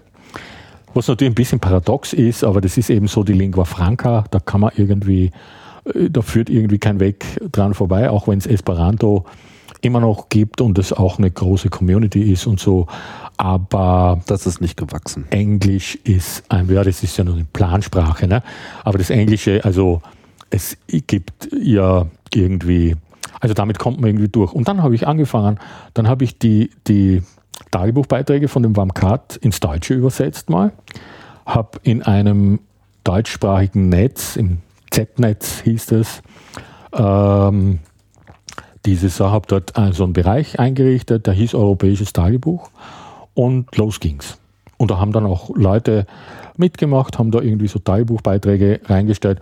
Also jetzt mit der Überregionalisierung des Z-Netz ist zwar auch außerhalb von Deutschland verteilt worden, das war dann aber schon so ein bisschen, also sozusagen ein bisschen äh, Pony Express. Also das war nicht ganz so wie, da hat man damals die, die Bytes noch mit Eimerchen irgendwie von A nach B getragen. Ich kann mich noch erinnern, also nur kurze Zeit davor, da hat ein, alter Freund von mir in Köln so eine Mailbox-Vernetzung vorgenommen. Das sah so aus, dass er mit eins mit Disketten mit dem Fahrrad von einem Standort von so einem Computer zum anderen fuhr und dort immer die neuesten Nachrichten auf die Disketten gespielt hat, mitgenommen hat zum nächsten und die dann dort aufgespielt worden sind. So, der europäische Gedanke, also zum einen, da war der Krieg wieder Vater aller, Vater aller Gedanken. Ne? Da ist diese, äh, diese, diese Idee von, dem, von diesem europäischen Tagebuch entstanden. Und es war im Grunde genommen, war das die Grundidee von dem, was dann 15, 20 äh, Jahre später Blogs hieß. Ne? So. Ja. Und man sich, wo man sich dann eben fragen kann, ist jetzt, äh, also sozusagen jetzt haben wir das, ist jetzt so eine zusätzliche europäische Ebene eingezogen worden, lese ich auch portugiesische oder dänische Blogs? Nein, tue ich nicht. Ähm, also sozusagen die, die, die Hoffnung, dass sich so eine Internationalisierung automatisch ergibt, wenn man wenn dann sozusagen eine technische Grenze beseitigt hat, das funktioniert nicht von alleine. Da muss noch, da müssen noch andere Dinge mit, äh, mit berücksichtigt werden. Ne? Ich denke, ja, dieser frühe Einfluss de, äh, der Netze war natürlich im Wesentlichen eigentlich nur, betraf das eigentlich nur äh, sehr selektive Gruppen, die ohnehin schon eine große Bereitschaft hatten für eine internationale Verständigung, die auch bereit waren, sich da eben auch auf eine gemeinsame Sprache zu einigen. Diese ganzen Netzwerkbewegungen sind, glaube ich, vom Rest der Gesellschaft weitgehend ignoriert worden. Jetzt wendet sich das Blatt ein wenig und schlägt komplett anders aus. Gerade ähm, in der aktuellen Situation mit der großen Zahl von Flüchtlingen aus Syrien und anderen Ländern nach Europa, dass hier das Internet eigentlich auch als Verstärker, als Gesellschaftsverstärker auf einmal funktioniert, so vielleicht auch in gewisser Hinsicht eine, eine, eine Vision früher Aktivisten bis hin zu Albert Einstein, der immer davon geträumt hat, dass die Technologie mehr Völkerverständigung äh, nach sich zieht und damit eben ja, alle aus ihrer schläfrigen Stumpfheit äh, er, erwachen lässt. Jetzt hat man aber eigentlich eher den Eindruck, dass so diese Stumpfheit zwar aufgewacht ist, aber nach wie vor recht stumpf äh, unterwegs ist und wir uns auf einmal so in so einem Vereinigten äh, Staaten europäischer Dummheit äh, oder Stumpfheit oder auch eines, eines, eines Hasses eine Hassgemeinschaft auf einmal wiederfinden, in der die moderaten Stimmen so nicht mehr diese Dominanz haben, wie sie es im alten Medienmodell gehabt haben. Ja, jetzt müssen die Europäer lernen, eine Auffassung von freier Meinungsäußerung, äh, sich damit auseinanderzusetzen, die den Amerikanern näher ist als den Europäern. Also in Amerika, wo auch Supernazis wie Fred Leuchter, der dann irgendwie mal so elektrische Stühle baut, für, entwirft und so weiter. Also so, so ein Typ, der wirklich ein richtiges Herzchen ist, der, der ähm, ähm, also Holocaust-Leugner und alles, was du so gebrauchen kannst, der in Amerika einfach das Recht hat, sich zu äußern mit seinem ganzen, in seiner kompletten Abstrusität. Ne? Während es aus guten Gründen, nämlich aus historischen Gründen hier in Europa, im Speziellen in Deutschland, nicht geht. Jetzt kannst du dem Internet aber eben in der Zwischenzeit leider Gottes schon ein bisschen, aber eben nicht so ganz sagen, äh, hier ist die Grenze und ab hier darfst du das nicht. Ne? Und dann ist es auch natürlich nochmal die Grundfrage, wir haben bisher, bevor das Internet als Medium aufgetaucht ist, in einer repräsentativen, äh, also sozusagen Mediendemokratie gelebt. Das heißt, äh, die Showmaster im Fernsehen haben sich irgendwie fünf repräsentative Gäste, wo einer irgendwie dies sagt, der andere sagt das Gegenteil, der dritte ist Soziologe und kommentiert alles und so weiter. Ne? Und einer ist irgendwie Serienschauspieler und ähm, darf auch was sagen. Und, ähm, äh, und alle konnten von, vor, saßen vor ihrem Fernseher und haben sich eben berieseln lassen und haben sich da Meinungen vorführen lassen. Und jetzt ist aber diese Trennscheibe weg die der Fernsehbildschirm vorher war. Und das heißt, du hast jetzt irgendwie zwei Wege Kommunikation. Und es ist im Grunde genommen so, dass sich nicht die Meinung der Leute geändert hat, sondern es haben nur viel mehr, Leu äh, äh, viel mehr Leute die Möglichkeit, ihre Meinung zu äußern. Vorher war es so, dass du Leserbriefspalten in den Zeitungen hattest. Das war natürlich alles schon von einer Leserbriefredaktion redigiert, vorsortiert, weichgespült und ausgewaschen. Da waren dann ausgewählte Zitate und dann vielleicht noch eine Gegenrede. Und alles, was irgendwie gegen Anstand und Sitten verstoßen hat, ist da überhaupt nicht in die Nähe gekommen. Und jetzt hast du halt irgendwie ähm, eine Firma wie Facebook, die natürlich, ich habe mir mal den Spaß gemacht, so überschlägig auszurechnen, wie viele Mitarbeiter Facebook brauchen würde, um mit den ganzen Leuten, die jetzt auf Facebook sind, eine Sekunde pro Tag äh, Kontakt aufzunehmen. Ne? Und es waren ungefähr 30 oder 40.000. Also wenn du 24-Stunden-Schichten hast, ja. drei 8-Stunden-Schichten, das waren ungefähr 24.000 Mitarbeiter. Also das waren ungefähr äh, das Vierfache von dem, was Facebook jetzt an Mitarbeitern hat. Anders gesagt, das ist eine Firma, die, ähm, das, die, die mein Eindruck ist, dass es eine Firma ist, die sich zwar ein soziales Netzwerk nennt, die in Wirklichkeit mit ihren äh, Teilnehmern oder Klienten oder wie man die Leute auch nennen soll, ich gehöre auch dazu, die da rumhängen, äh, möglichst wenig zu tun haben wollen, weil das einfach Arbeit kostet und die Arbeit Geld kostet und das Geld irgendwie einfach, es ist ein algorithmisch beaufsichtigter Erwachsenenkindergarten mit einem Werberand rechts und das, was irgendwie Facebook interessiert, ist, dass du brav auf den Werberand guckst und keine Brustwarzen veröffentlichst. Ne? So, da kommt dann natürlich, da wird dann natürlich auch die amerikanische moralische Grundebene mit durchgedrückt. Das ist ja auch so eine Art von Kolonialismus, der da irgendwie stattfindet. Wenn du wenn du sagst, das passt dir nicht, dann sagen sie zu dir, du musst ja nicht auf Facebook gehen, das ist einfach eine Firma. Du bist so wie, wenn du hier in ein Einkaufszentrum gehst, nicht mehr in einer Öffentlichkeit. Das ist was, was viele Leute verwechseln. Die glauben, Internet ist eine neue Öffentlichkeit. Die ganzen Internetfirmen, also die ganzen, die ganzen äh, Angebote, die sich anfühlen wie eine neue Öffentlichkeit, wie so ein wunderbares dieses griechische Ideal von Demokratie, wo auf den Stufen des Parlaments irgendwie die Menschen sitzen und hitzige Diskussionen führen und so weiter. Diese, diese Agora, dieser urparlamentarische Raum, dass das jetzt im Internet in so einer neuen Form für alle zugänglich stattfindet, ist auf der einen Seite richtig.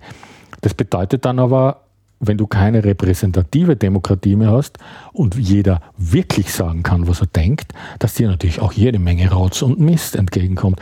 Das heißt, das ist, musst du dann einfach mitkaufen. Du kriegst im Internet einfach jetzt auch die unrasierten Formen von Meinungsäußerung präsentiert und musst irgendwie damit klarkommen. Interessanterweise für Leute, die schon länger sich mit der Vernetzung beschäftigen, äh, passieren bestimmte Dinge ein bisschen wie so ein Déjà-vu. Es gab in den 80er Jahren das Usenet. Das hieß das Users Network. Das war so eine internationale, das war sozusagen so etwas, was ähm, in dieser aufkommenden Vernetzung, die dann so ein paar Jahre später als Internet berühmt geworden ist, da so mitgeschwommen äh, ist, also wo man praktisch so Du hattest so ein Plastikentchen und konntest das in diesen Datenfluss reinsetzen und es schwamm dann da irgendwie um die Welt, ne? so mit einer ganzen Menge anderer Plastikentchen. Und da gab es eben zu jedem nur denkbaren Thema äh, eine Diskussionsgruppe und da gab es eben auch da gab es einfach ein paar Instrumente, die im Laufe der Zeit entwickelt worden sind. Zum Beispiel, es kommen immer neue Leute in so eine Gruppe rein, die immer wieder dieselben dummen Fragen stellen.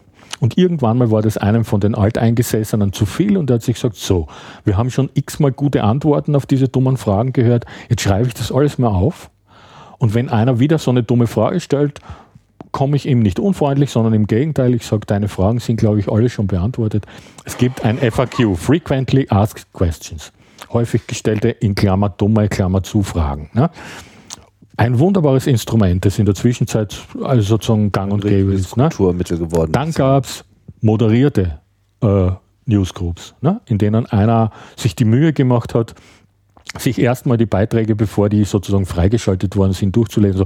Das heißt, das Werkzeug mit solchen Problemen, dass da Leute irgendwie sich kloppen oder, oder sich richtig von der, von der Leine lassen. Jeder kennt inzwischen das Phänomen, dass Menschen, die in, in der analogen Welt äh, friedliche, friedliche, wohlerzogene Lämmchen sind, also plötzlich sich in Furien äh, ähm, verwandeln, weil sie irgendein abgründiges Teil in sich ausleben können äh, und irgendwie einfach da so ins Nichts hinein, ins scheinbare Nichts hinein pöbeln können, ohne dran, also ohne irgendwie ein Feedback zu haben, dass sie jemanden auf den Schlips treten oder jemanden verletzen oder auf jemanden, der irgendwie ein bisschen lichtempfindlich ist, wie Herr Erdogan zum Beispiel, da irgendwie stoßen. Ne, so. Und ähm, also das heißt, das, das, durch das Internet ist schon eine ziemliche Bewegung in die Frage, was ist also wie kann man, eine Demo wie kann man den demokratischen Gedanken modernisieren gekommen, wie es immer so ist, mit, mit viel für und viel wider. Ne? Also diese ganze Geschichte, dass eben Facebook sich bei also diesen permanenten wirklich gegen die deutsche Rechtslage verstoßenden Nazi-Kommentaren im Netz, also auf, auf Facebook, im Facebook-Teil des Netzes, ganz, ganz lange, sogar als die Bundeskanzlerin sich dazu geäußert hat, ausweichend geantwortet hat, weil denen einfach klar war, das kostet Geld, wenn man da Leute hinsetzt, die das wirklich, also sozusagen nicht, nicht algorithmisch bearbeiten müssen, die, die das wirklich lesen müssen und die das wirklich, wo das Problem ist, habe ich mal selber gesehen. Ich, hab, ich bin sehr viel im Netz unterwegs, auch in der sogenannten Blogosphäre, die eine wundervolle Welt ist die viele Leute gar nicht mehr kennen, weil für, für viele Leute ist einfach Facebook das Internet und es gibt noch so viele andere Dinge im Netz. Naja, und da finde ich manchmal irgendwie kuriose Sachen und dann habe ich ein Foto gefunden von einem Fotografen, der seinen Hund fotografiert hat. Das ist so ein größerer, sehr flauschiger Hund gewesen, der lag auf dem Teppich und der lag zufällig so da, dass seine Umrisse aussahen wie ein riesiger Penis. Der Fotograf hat das sogar selber auf Englisch dazu geschrieben. Also er wundert, guck an, mein Hund schaut aus wie ein flauschiger Penis. Ne? Lustig. Habe ich irgendwie genommen und äh, bei mir bei, auf Facebook reingeschmissen und dazu geschrieben. Also zum ersten mache ich mir Gedanken, wenn ich so ein Foto irgendwie reinwerfe. Die meisten von meinen, also praktisch alle von meinen Kontakten auf Facebook sind Erwachsene. Das ergibt schon mal irgendwie kein Problem, dass da Kinder irgendwas falsch verstehen könnten. A. Und B habe ich noch quasi so als Schild dran montiert, Vorsicht, Witz, und habe eine Unterzeile gemacht mit dem Hinweis, wenn Loriot das noch erleben könnte, würde er sich freuen, mit einem Link auf eine Filmszene aus dem Film Ödipussy von Loriot, wo er und seine Mutter und Tante Mechthild Scrabble spielen und Tante Mechthild, weil sie irgendwie weiterkommen will beim Scrabbeln, Worte erfindet immer. Und eines von den erfundenen Worten ist Schwanzhund. Und ich dachte mir, Loriot hat das irgendwie erfunden und also in dem Film behaupten alle, das gibt's nicht. Und dann habe ich mir gedacht, so, und das gibt es doch. Hier ist der Beweis. Ne? So.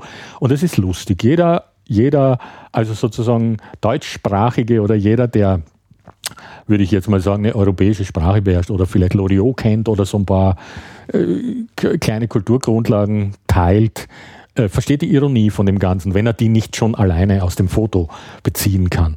Was dann passiert ist, ist, dann haben die mich von Facebook gesperrt. Und du kriegst ja auf Facebook immer nicht mitgeteilt, das ist ja wie bei Kafka im Prozess, ne? wo, wo der immer fragt, ja, wessen bin ich denn angeklagt und so, ne? und keiner sagt ihm irgendwas. Und genauso ist es bei Facebook. Sie sagen dir dann irgendwas Schwammiges, du hast gegen irgendwelche Nutzungsregeln verstoßen und so. Und dann habe ich überhaupt erst nach einer halben Stunde kapiert, oh Mann, die haben den Schwanzhund gelöscht. Ne? So, und irgendjemand hat mich verpfiffen, sozusagen als anstößig gemeldet wegen dem Schwanzhund. Dann habe ich ein bisschen recherchiert und bin draufgekommen, dass die bei Facebook so eine Art Anti-Porno-Brigade haben. Also die haben so für die härtesten Fälle, weil da gibt es Sachen, die, die, die mag man sich überhaupt nicht vorstellen an, an, an üblen Dingen, die, wo da mal so das Allergröbste irgendwie abgeschöpft werden muss. Ähm, äh, und dazu haben die schlecht bezahlte Leute, zum Teil aus Pakistan, zum Teil aus Marokko. Und dann sieht man, das ist ein, ein hoher und meiner Meinung nach viel zu hoher Preis für die Globalisierung. Das geht jetzt schon über die Europäisierung sozusagen hinaus. Dass du eine humordekontaminierte Welt ist, finde ich, ein zu hoher Preis für eine globalisierte Welt, weil ein Pakistani, so bemüht er auch sein möchte, wird die Ironie in dieser Unterzeile nicht verstehen solange er nicht irgendwie ein paar Jahre in Deutschland gelebt hat oder einen Nachbarn hatte, der ihm gezeigt hat, wer Loriot ist. Ne? So. Das kann aber auch schon früher anfangen. Da muss man, glaube ich, nicht erst bis nach Pakistan gucken. Das kann auch schon innerhalb. Das kannst du auch, ja genau, das kannst du mit einem Italiener haben und so. Es gibt ja immer diese Guides, die natürlich so ein bisschen Klischee auf den Zwischensatz sind, wo du irgendwie welche Art von Missverständnissen du mit, mit, was weiß ich, mit Gesten heraufbeschwören kannst, im einen Land dies und im anderen Land jenes bedeuten. Also ich habe noch nie davon gehört, dass irgendwie ein Deutscher erschossen worden ist, weil er die falsche italienische Geste gemacht hat und die Italiener ja so stürmisch sind und so. Ähm, äh, ich bin nach wie vor der Meinung, dass die Unterschiede das Leben interessant machen. Also ich bin übrigens auch der Meinung, dass Technik nicht dazu da ist, das Leben einfacher zu machen. Also auch um nochmal auf, auf Europa und die Frage von so Vor Vorteilen, also wenn du sagst, naja, vereinigen wir auf einer technischen Ebene Europa, dann wird zumindest die Wirtschaft oder dann haben zumindest die Klempner einfacher. Ne? So, wenn sie da mal so, wenn Klempner drei Kilometer neben der niederländischen Grenze wohnt, dann kann er nebenan auch die Waschmaschinen reparieren und muss nicht irgendwie eine andere Schraubensorte sich kaufen und so. Ne? Ich finde aber die, die, die Unterschiede eben, äh, also es ist so, dass sich im Grunde genommen schon in der Biologie Fortschritte immer auch entwickeln und abarbeiten an Widerständen, Hemmungen, daran, dass Prozesse irgendwie so ein bisschen mühselig sind und quasi etwas mehr Kraft aufgewendet werden muss, um irgendein Hindernis zu überwinden. Es gibt, glaube ich, nichts Furchtbareres als die augenblickliche widerstandslose Erfüllung von Wünschen. Und das ist ja ein bisschen eine Richtung, in die das Internet geht. Das Internet geht in Richtung auf so eine jetzt sofort alles Maschine. Im Grunde genommen gibt es so eine unausgesprochene Vorstellung davon, dass das Internet irgendwann mal so wird, wie in Kinderbüchern Zauberei beschrieben wird. Nämlich du machst eine Geste und das, was du mit der Geste willst, passiert sofort. Du, du sprichst irgendwas aus, einen Wunsch, Amazon, jetzt ein Kilo Nudeln, plöpp und es fällt neben dir von der Drohne irgendwie oder so. Ne? Also wir sind ja schon, bei Amazon sind sie ja, also quasi der, wir sind schon recht nah Takt, dran, ja, der, ja. der Trommeltakt auf der Galerie wird ja immer, wird ja immer weiter angehoben und, und ich meine, auch dieses, dieses Prinzip ist ja noch viel älter als, ich weiß jetzt die Quelle nicht, aber ein kluger Mensch hat mal gesagt, es gibt nichts Schrecklicheres als erfüllte Wünsche. Ne? Versuchen wir mal diesen Gedanken ein bisschen wieder auf Europa äh, okay. zu bringen und nicht so sehr ähm, jetzt im Digitalen festzulegen, was ja sicherlich nochmal so ein ganz, ganz eigene Wunsch- äh, und Problemwelt äh, mit sich bringt, die ja jetzt nicht nur in Europa sich so äh, niederschlägt. Mhm. Also wir haben sozusagen diese Situation. Wir haben eigentlich auf der einen Seite eine verhältnismäßig ähm, ausgeprägte Gesamtstabilität bisher gesehen über einen längeren Zeitraum? In Europa. In Europa. Ja, okay. Genau. Also bis auf den Jugoslawienkrieg ist das absolut richtig. Ich sage nicht, ist fehlerfrei gelaufen ja. und so. Und jetzt haben wir auch mit der Ukraine äh, den Konflikt und im ja. Prinzip muss man, glaube ich, auch jetzt äh, die europäische Interessensphäre auch äh, in zunehmendem Maße auf Nahost und Russland natürlich auch ausdehnen und da wird es halt auch schwierig. Damit haben wir uns ja hier auch im letzten äh, Gespräch ausführlich Ja, das wird ja äh, exportiert. Äh, Stichwort Hindukusch. dass Europas Freiheit Da auch am in- Hindukusch Ja, ja, Ja, ja. ja, ja. Ähm, aber was, so, dann, jetzt haben wir diese digitale Situation, die man, wie ich finde, nicht, nicht äh, separat sehen kann, weil sie einfach jetzt die äh, primäre Kommunikationsform ist und ja, sagen wir mal, auch Dinge miteinander verbindet. Ist ja jetzt nicht alles nur äh, ein schlechtes Ding, sondern äh, Kommunikation, äh, ich kann mich noch erinnern an eine Zeit, wo äh, der Gedanke, mit Menschen in einer anderen Stadt zu kommunizieren auf einer regelmäßigen Basis, nicht mit ich rufe da mal an, Mhm. sondern dass man in einem permanenten Austausch steht, irgendwie sch sich schwer anfühlte. Amateurfunker. Ja, für Amateurfunker eher noch, noch, noch leichter, aber Technologie hat eben das äh, mittlerweile schon fast zu einem absurden Gedanken gemacht. Also se- selbstverständlich ist es für mich verhältnismäßig einfach, mit Leuten in, in einer Stadt, die 300 Kilometer entfernt ist, regelmäßig in Kontakt zu Oder bleiben, auch Hongkong. kurzfristig Dinge abzusprechen, so dass man da mal eben mal äh, auftaucht und vielleicht sogar erst vor Ort das Mobiltelefon aus äh, dem äh, aus der Tasche zieht und, und, und dann mal eben was abmacht. So hätte man ja einfach nicht agiert und dementsprechend schrumpfen eben diese Distanzen und ich denke auch durch die europäische Öffnung, insbesondere durch die europäische Grenzöffnung, durch ähm, einheitliches Geld etc., spielt sich das in zunehmendem Maße auch auf einer europäischen Ebene zwangsläufig ab. Und das wird seine Folgen haben. Die Frage ist, wie viele Schritte sind jetzt hier noch zu gehen und wohin? Äh, zwei Dinge, mir fällt ein kleines Detail fällt mir ein. Ich bin mal äh, mit einer französischen Fluglinie nach Japan geflogen, muss also erstmal von hier nach Paris und hatte dort äh, irgendwo muss ich ein paar Stunden warten, hing so rum und unser Flug hat sich erheblich verspätet, wie sich herausgestellt hat.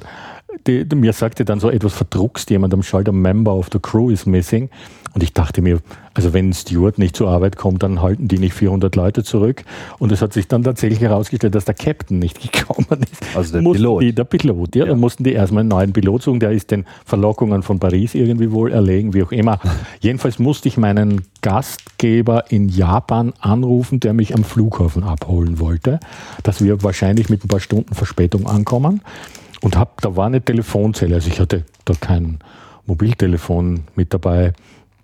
Und da war eine Telefonzelle und da war der Euro schon eingeführt und ich hatte Euro einstecken und die Telefonzelle hat nicht funktioniert. Ne? Also das, Tel- das Münztelefon. Ja. Ich habe zwar meine Euro reingeschmissen, aber es hat irgendwie nicht funktioniert.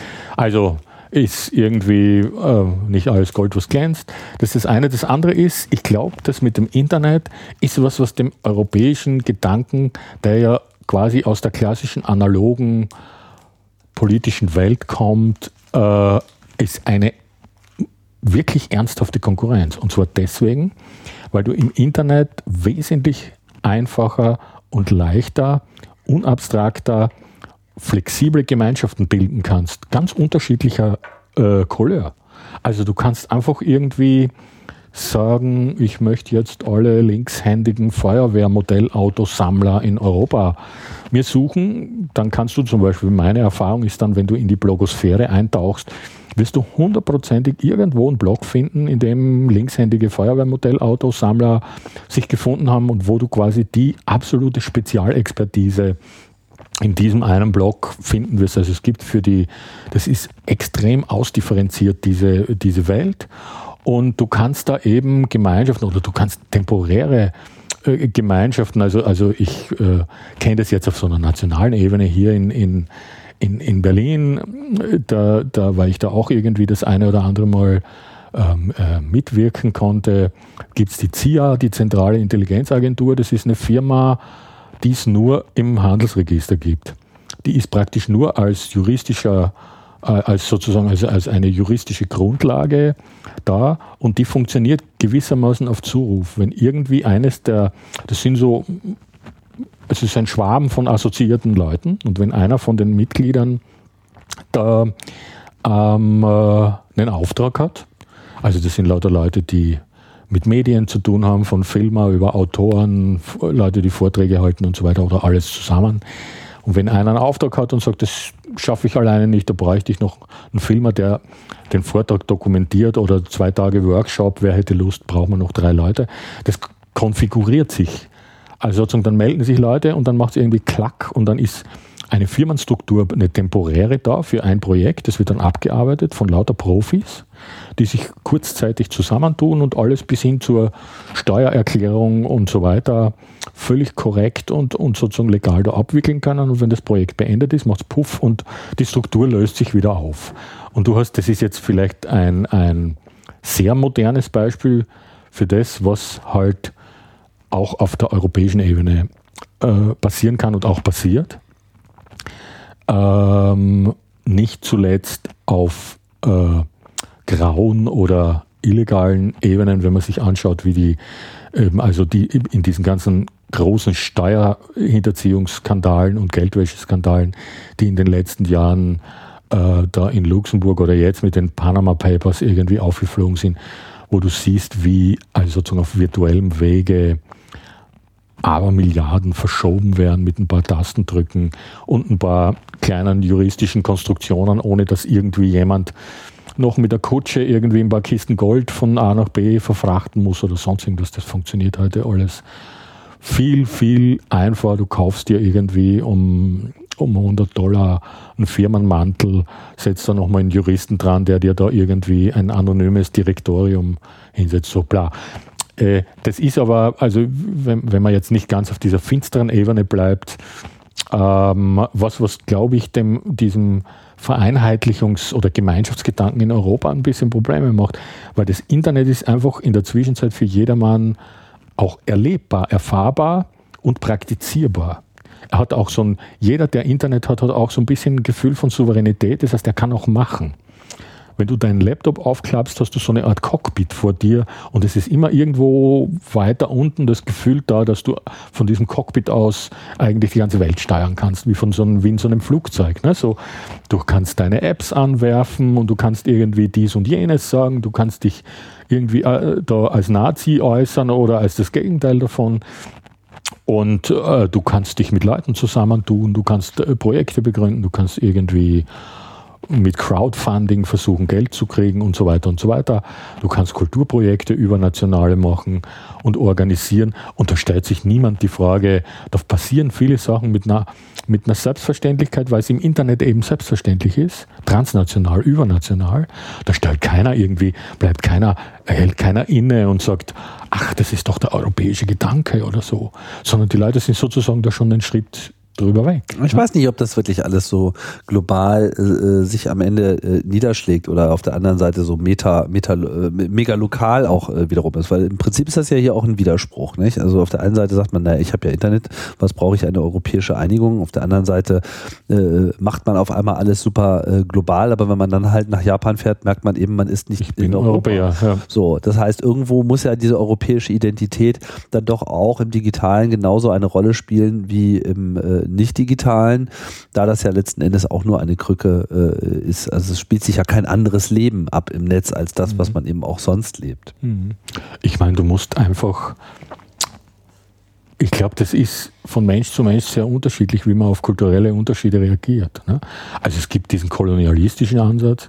Ich bin, als ich das erste Mal nach Ägypten gereist bin, ist bei mir im Flugzeug ein junger Mann gewesen, der ich weiß nicht, weil er irgendwie Lawrence von Arabien gesehen hat oder aus irgendwelchen anderen Gründen, das für, für lustig hielt, einen Tropenhelm aufzusetzen. Und sich gewundert hat über so negative Reaktionen, die ihm irgendwie entgegengebracht worden sind, weil das da unten natürlich ein Ursymbol von Kolonialismus ist. Ne? So. Ähm, und dann gibt es eben, es gibt eben Leute, die da also das erste Wort, das ich in Ägypten gelernt habe, war Bukra. Das heißt morgen. Das heißt, du gehst irgendwo hin und sagst, du hast gesagt, das Schiff kommt morgen, also bin ich jetzt da und dann lacht er dich an und sagt, ja, Bokra, morgen, ne? also nochmal morgen. Ne? Und da hast du zwei Möglichkeiten. Entweder du reagierst sozusagen deutsch, du beschwerst dich und sagst, so geht es nicht, ich will, dass das Schiff pünktlich ist und versaust dir deinen Urlaub, ne, sozusagen. Oder du versuchst dich irgendwie in, die, in, diese ägyptische Mentalität einzuleben, versuchst es zumindest zur Kenntnis zu nehmen. Ich habe in Japan zum Beispiel bemerkt, dass die Leute einem aus Höflichkeit falsche Informationen geben. Also du fragst jemanden auf der Straße, wo ist ein Postamt und ich habe extra das japanische Zeichen für Postamt gelernt, damit ich da auch weiß, wo ich reingehen muss. Und, und derjenige, die, die in Japan wird sehr schlecht, wenig Englisch gesprochen, verbeugt sich dann diverse Male vor uns der äh, Gefragte und gibt uns dann aber ganz entschlossene Richtung, so da runter und dann rechts. Ne? Gut, dann gehen wir runter und rechts und da ist nichts, kein Postamt.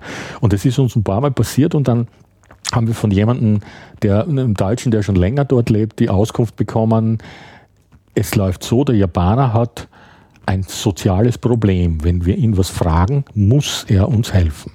Ob er helfen kann oder nicht. Nein, gibt es nicht. Das geht überhaupt nicht. Das ist ganz anders als bei uns.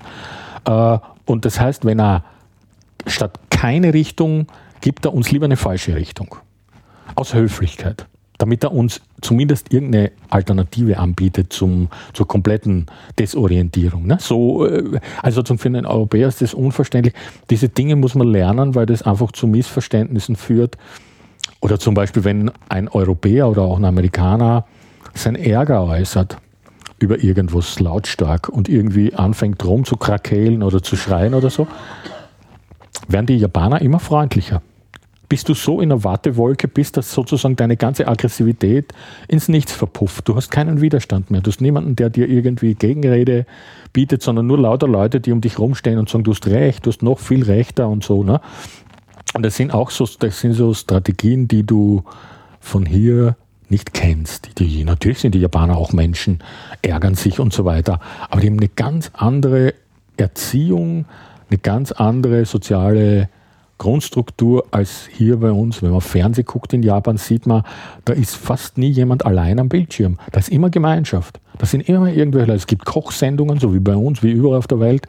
Und bei den Kochsendungen knien zwei junge Menschen neben dem Koch, der quasi als große Autorität äh, behandelt wird. Und die sind nur dazu da, bewundernde Geräusche auszustoßen. Der Koch schneidet eine Tomate auf, nehmen, boah, und so. Ne? Also es ist unglaublich, du fasst es nicht, wenn du es, also du fasst es schon, du siehst, es gibt Unterschiede.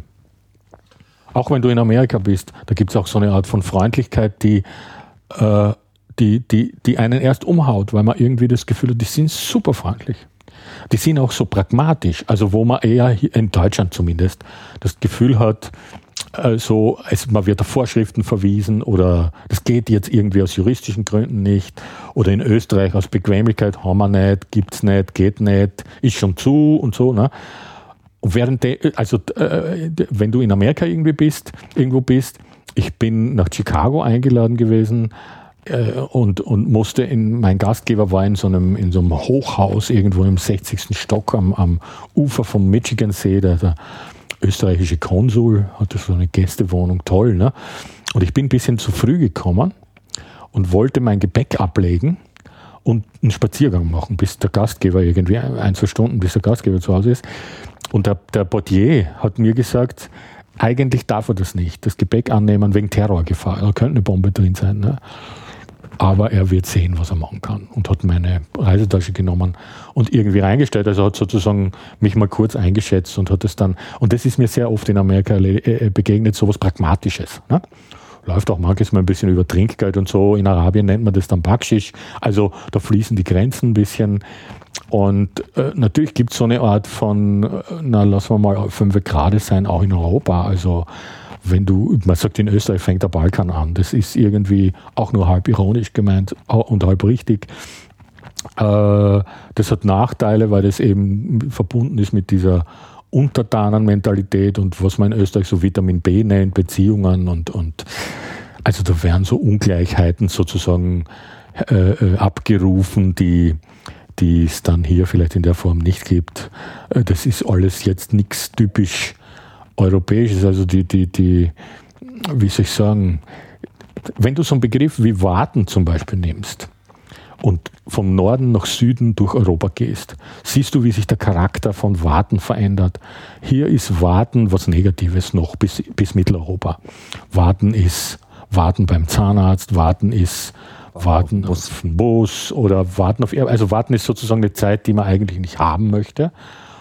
Und äh, dann kommst du nach Österreich und sitzt, die Leute sitzen im Kaffeehaus. Und plötzlich hat das Warten so einen Beiklang von Müßiggang und was Positives. Verwandelt sich auf eine rätselhafte Art und Weise in so eine Art Lebensqualität. Man hängt herum, ist faul Siesta. oder sonst was. Siesta in Spanien, in Italien und so weiter. Und dann gehst du weiter runter nach Griechenland und so. Und ich habe auch schon mal die Theorie geäußert, dass die europäische Philosophie ihre Wurzel deswegen in Griechenland hat, weil es da im Sommer so heiß ist und es einfach zu umständlich ist, irgendwie um die Ecke zu denken. Also suchst du die kürzeste Verbindung zwischen A und B. Und, und so ist also sozusagen das logische Schließen und diese Art von Abstraktion entstanden. Ist natürlich etwas vereinfacht, aber, aber bitte. Ne, so. Und äh, so sieht man, dass es eben diese Schattierungen, diese diese Vielfalt in Europa gibt, die mir so gefällt, die Mühe bereitet, äh, die, die das Übersetzen schwierig macht, aber in der Praxis siehst du dann, okay, ein bisschen Englisch kann jeder. Und ähm, ich meine, als junger Mensch habe ich äh, mich quasi versucht, auf die Popkulturebene zu beziehen. Und mir gedacht, das ist doch geil, wenn überall die Leute Coca-Cola und Marlboro kennen, komme ich überall durch. Ne? Das ist aber in Wirklichkeit so, dass ich bin in den 70er Jahren mal in Grie nach Griechenland gefahren, per Autostopp mit so einem LKW-Fahrer mit und der musste da ein, zwei Tage in Saloniki auf irgendeine Ladung am Hafen warten. Und dann bin ich da irgendwie rumspaziert und bin in so eine Hafenkneipe und war durstig und wusste das Wort für Wasser nicht. Und da stand aber hinten eine Flasche Coca-Cola. Und ich trinke seit der ersten Mondlandung kein Coca-Cola mehr, weil ich in dieser Nacht bei der Fernsehübertragung zwei Familienflaschen Cola ausgetrunken habe und mir am nächsten Tag so übel war, dass ich den Rest von meinem Leben kein Cola mehr trinken wollte. Und in dieser Hafenkneipe in Saloniki habe ich aus Not wieder Coca-Cola getrunken zum ersten Mal. Äh, da nach zehn Jahren, weil ich das Wort für Wasser nicht wusste. Und das ist natürlich nicht unbedingt, also sozusagen, das ist ja nochmal eine extra Dimension wo man sagen könnte, es gibt auch so eine gespenstische europäische Vereinigung, dieses Fußgängerzonenphänomen. Ne? Wenn du durch eine Fußgängerzone gehst und die Augen ein bisschen zusammenkneifst und eigentlich gar nicht mehr weißt, in welcher Stadt du bist, weil überall dieselben äh, Ketten, Filialen irgendwie sind, McDonalds, Zara und so weiter. Und wenn du nicht wüsstest, du bist jetzt in Stockholm oder in Wien oder in, in Hamburg, äh, dann würde dir im ersten Augenblick gar nicht klar sein. Du bist in so einer vereinheitlichten Welt. Ne? Vielleicht zum, zum Abschluss nochmal die Frage, wohin geht die Reise? Was, was sollte Europas Aufgabe sein in der Auseinandersetzung mit sich selbst und in dieser Identitätsfindung, in der mhm. es zweifelsohne steckt? Was macht was macht unsere europäischen Kulturen aus, sodass man in der Summe sagen kann, das sind Trends, wo man sich eben auch wirklich zu einer, zu einem gemeinsamen Weg weiter äh, finden kann. Ich bin sicher, dass die europäischen Kulturen, die kulturellen Traditionen es wirklich verdienen, dass man sich eingehender mit ihnen beschäftigt und dass man sie einfach fortführt, weil die sehr alt und sehr reichhaltig sind und wenn, weil die, äh, wenn man jetzt mal auf eine religiöse Ebene geht, ich sehe Religion auch als ein kulturelles Phänomen, jetzt nicht unbedingt als ein eigenständiges Phänomen, also sozusagen per se, was ja auch schon wieder eine europäische Tradition ist. Äh, ich glaube einfach, dass die Europäer, auch wenn man die aktuellen Probleme mit Dingen wie, wie äh, Islamismus betrachtet, muss man sagen, dass, so wie ich vorhin gesagt habe, im Internet gibt es so bestimmte Déjà-vus, die man erlebt. Also ich will mich jetzt nicht irgendwie so altklug oder besserwisserisch anhören, aber die europäischen Traditionen sind zum Teil ja 2.000, 3.000 Jahre alt und haben bestimmte Konflikt- Lagen und Konfliktpotenzialen, die zum Teil zu jahrzehntelangen Kriegen geführt haben, der 30-jährige Krieg und so, die haben im Grunde genommen alle religiöse Ursachen gehabt, die natürlich damals noch viel offensichtlicher auch mit ganz realer Machtpolitik verbunden waren. Das heißt, der Vatikan, der hat und der Papst, der hat ganz konkrete weltliche Interessen da auch durchgefochten, Kreuzzüge und so weiter. Äh, diese Dinge hat Europa jetzt erstmal hinter sich gebracht. Das heißt, nach dem Zweiten Weltkrieg hat es Europa jetzt wirklich schon 60 Jahre lang geschafft. Und das ist, wenn man die Zivilisationsgeschichte anschaut, was, was wirklich einen sehr hohen Wert hat. Das zu erhalten und das weiter zu erhalten und das jetzt, ähm, also die Frage, ob man diesen Großmarkt, Großmachtbestrebungen nachgibt in der Form, wie es in Afghanistan äh, oder also sozusagen in anderen Nationen dann oder in Mali oder sonst irgendwo mit so Beobachterstatus plus Gewehr irgendwie äh, vonstatten geht, ähm, halte ich für weiterhin sehr diskussionswürdig. Also ob das irgendwie in der Form gemacht werden muss, ob das jetzt realpolitisch notwendig ist oder ob es nicht noch andere Möglichkeiten gibt, ähm, diese sozusagen dieses Friedenspotenzial irgendwie vorzuführen und diese Vielfalt an Kulturen und was diese Kulturen alles schon für Lösungen gefunden haben. Diese Lösungen einfach zu weiter unter die Leute zu bringen. Also jetzt die ganz große Herausforderung ist ja jetzt eben diese, diese Begegnung oder Konfrontation für viele Leute mit dem Islam, mit der islamischen Kultur, äh, was natürlich historisch alles schon mal da war. Ich sage nur Andalusien. Ne? Irgendwie, die waren ja schon mal da. Oder gab es damals auch, wird von Historikern unterschiedlich diskutiert. Also es gab damals so ein, so ein quasi so einen friedlichen Zustand, wo man, also wo zum Beispiel die Juden eine Steuer bezahlen mussten und dann in Ruhe gelassen wurden und nicht totgehauen wurden, wie unter der spanischen Krone oder so. Ne? Äh, ähm, und so zur Zeit von Kolumbus. Ne? Und äh, also ich, es, auf der einen Seite wiederholt sich Geschichte nicht, auf der anderen Seite kann man aus Geschichte schon auch lernen. Ne?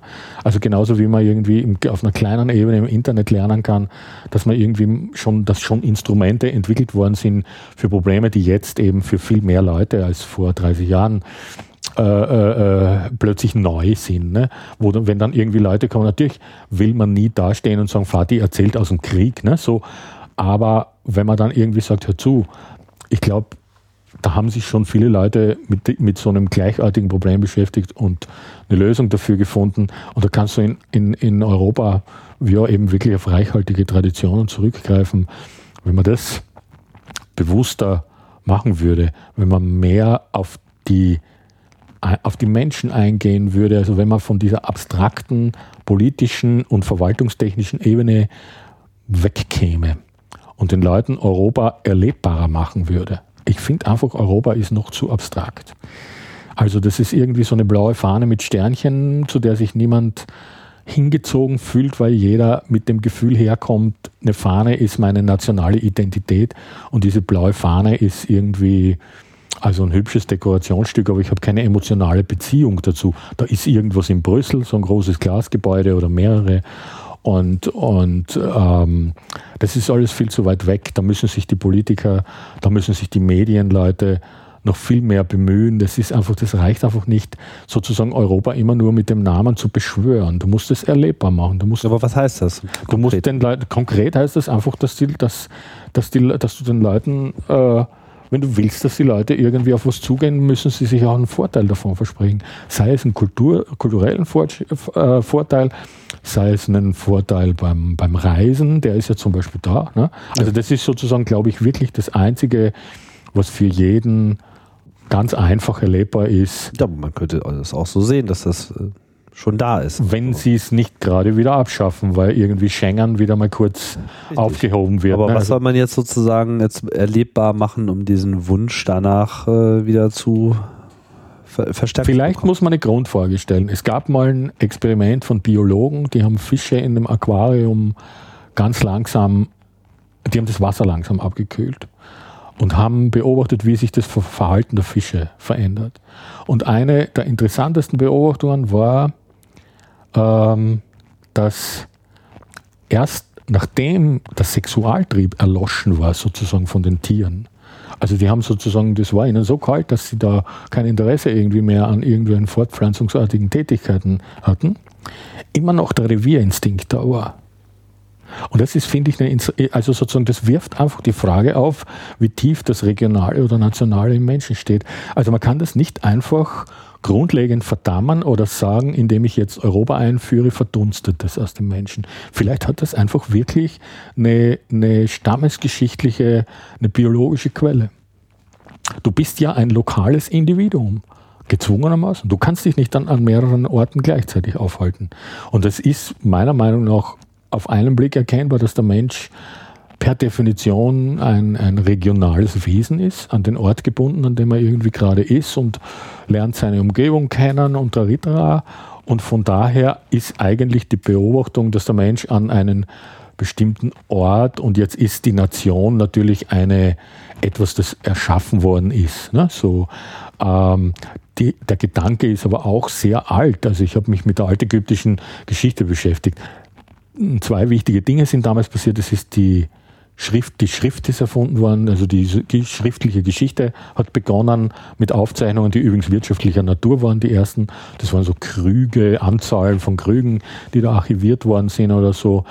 Äh, und das zweite war, dass der Staat erfunden worden ist, weil es nur verstreute Gemeinschaften vorher gab, kleine, regionale. Ne? Und äh, das wird in der altägyptischen Symbolik immer wieder und immer wieder beschworen. Da gibt es so ganz starke Symbole, zum Beispiel zwei Lungenflügel. Also es gab einen historisch wichtigen Moment, das war die Vereinigung von Unterägypten und Oberägypten. Da haben sich so Tribes mal zu Unterägypten und dann zu Oberägypten vereinigt und dann wurden diese beiden Reiche äh, die, da haben die Könige haben unterschiedliche Kronen gehabt und die beiden Kronen wurden ineinander gesteckt und der König hat dann immer die Krone von Unter- und von Oberägypten getragen und in der Ikonografie gab es dieses Bild von zwei Lungenflügeln, die durch eine, durch eine Luftröhre, die waren ja ganz gute Anatomen, durch dieses Mumifizieren wussten die, wie so Leute von innen ausschauen und hatten zwei Lungenflügel mit der, mit der Luftröhre, die das irgendwie verbunden, verbunden haben und so. Äh, und damals ist mit dem Pyramidenbau auch mit solchen, mit solchen eigentlich, ich sage jetzt mal, unsinnigen, äh, un, also das, das produziert sozusagen nur im religiösen Sinn irgendeinen, irgendeinen Mehrwert. Das ist jetzt nichts, was wirtschaftlichen Wert produziert.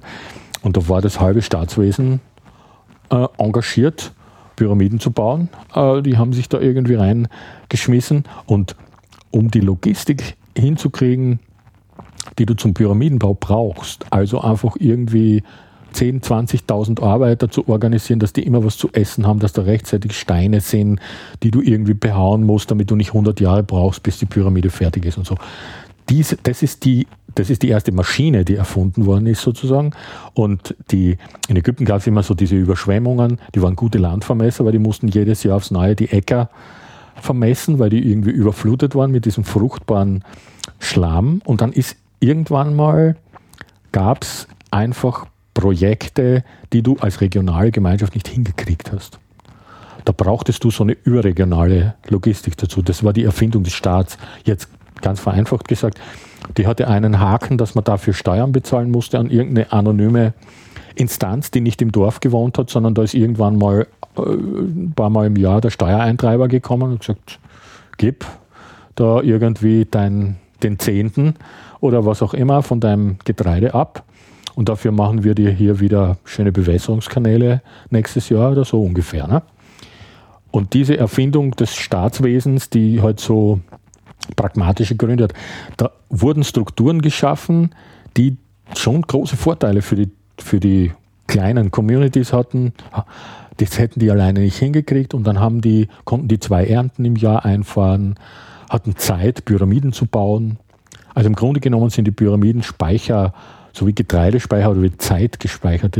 Die freie Zeit, die sie hatten, die sie durch die zweite Ernte also praktisch gewonnen haben, äh, äh, die konnten sie dann sozusagen zum Dank, also das war natürlich so ein, so ein Ausdruck von Macht und schon auch was Gemeinschaftliches, weil man muss sich irgendwie versuchen vorzustellen, wie so ein kleiner Bauer damals reagiert hat, wenn der so eine schneeweiße Pyramide mit einer goldenen Spitze die, die irgendwie 150 Meter hoch ist und aus zwei Millionen ja, Geldspeicher.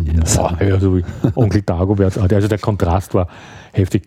Und jetzt haben wir irgendwie, also die Frage ist meiner Meinung nach immer noch nicht beantwortet, mit äh, wie tief das Nationale und Regionale im Menschen verankert ist und du hast hier in Deutschland eine spezielle Situation, weil natürlich Nationalismus hier auch ganz schnell mit Nationalsozialismus in Verbindung gebracht wird. Das heißt, jeder Fußballfan, der irgendwie eine Deutschlandfahne schwenkt, äh, kommt hier sofort in den Verdacht, dass er irgendwie Neonazi ist oder so. Das passiert hier weder in Italien noch sonst wo. Das ist halt ein historisches, ein historisch deutsches Phänomen.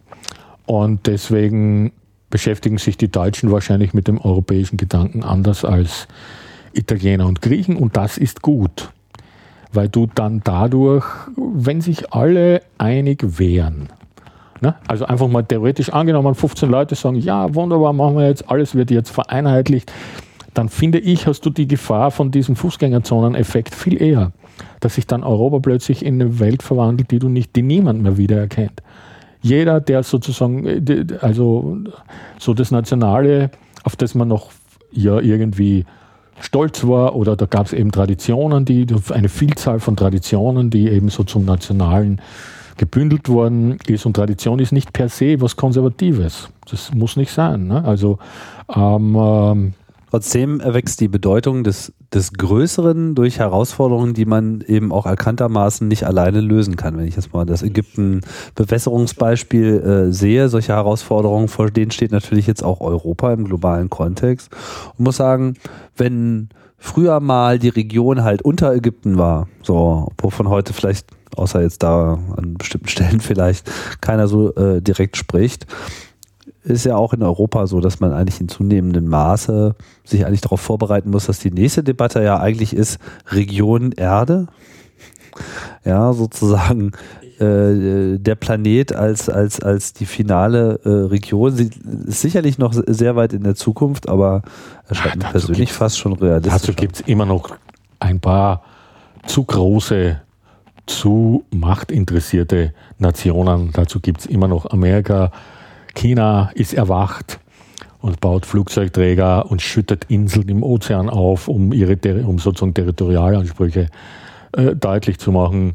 Und da sind irgendwie einige Milliarden Menschen in Bewegung. Es gibt ein paar Irre, die irgendwie so ihre ganze Bevölkerung in ein einziges Heer umwandeln, wie der, wie der Nordkoreaner. Und ähm, ich glaube nicht, also ich, ich bin den Idealisten, die sich für einen Weltstaat einsetzen, was ja schon so in den, in den 20er, 30er Jahren, äh, also praktisch so nach dem Ersten Weltkrieg, war das gewissermaßen eine Reaktion, also sozusagen die, die Hoffnung, dass man vielleicht äh, eine friedliche Welt erschaffen kann, indem man eben die Welt, die Gegensätze, sozusagen die nationalen Gegensätze aufhebt, sodass man sich dann nicht mehr die Köpfe einhauen muss.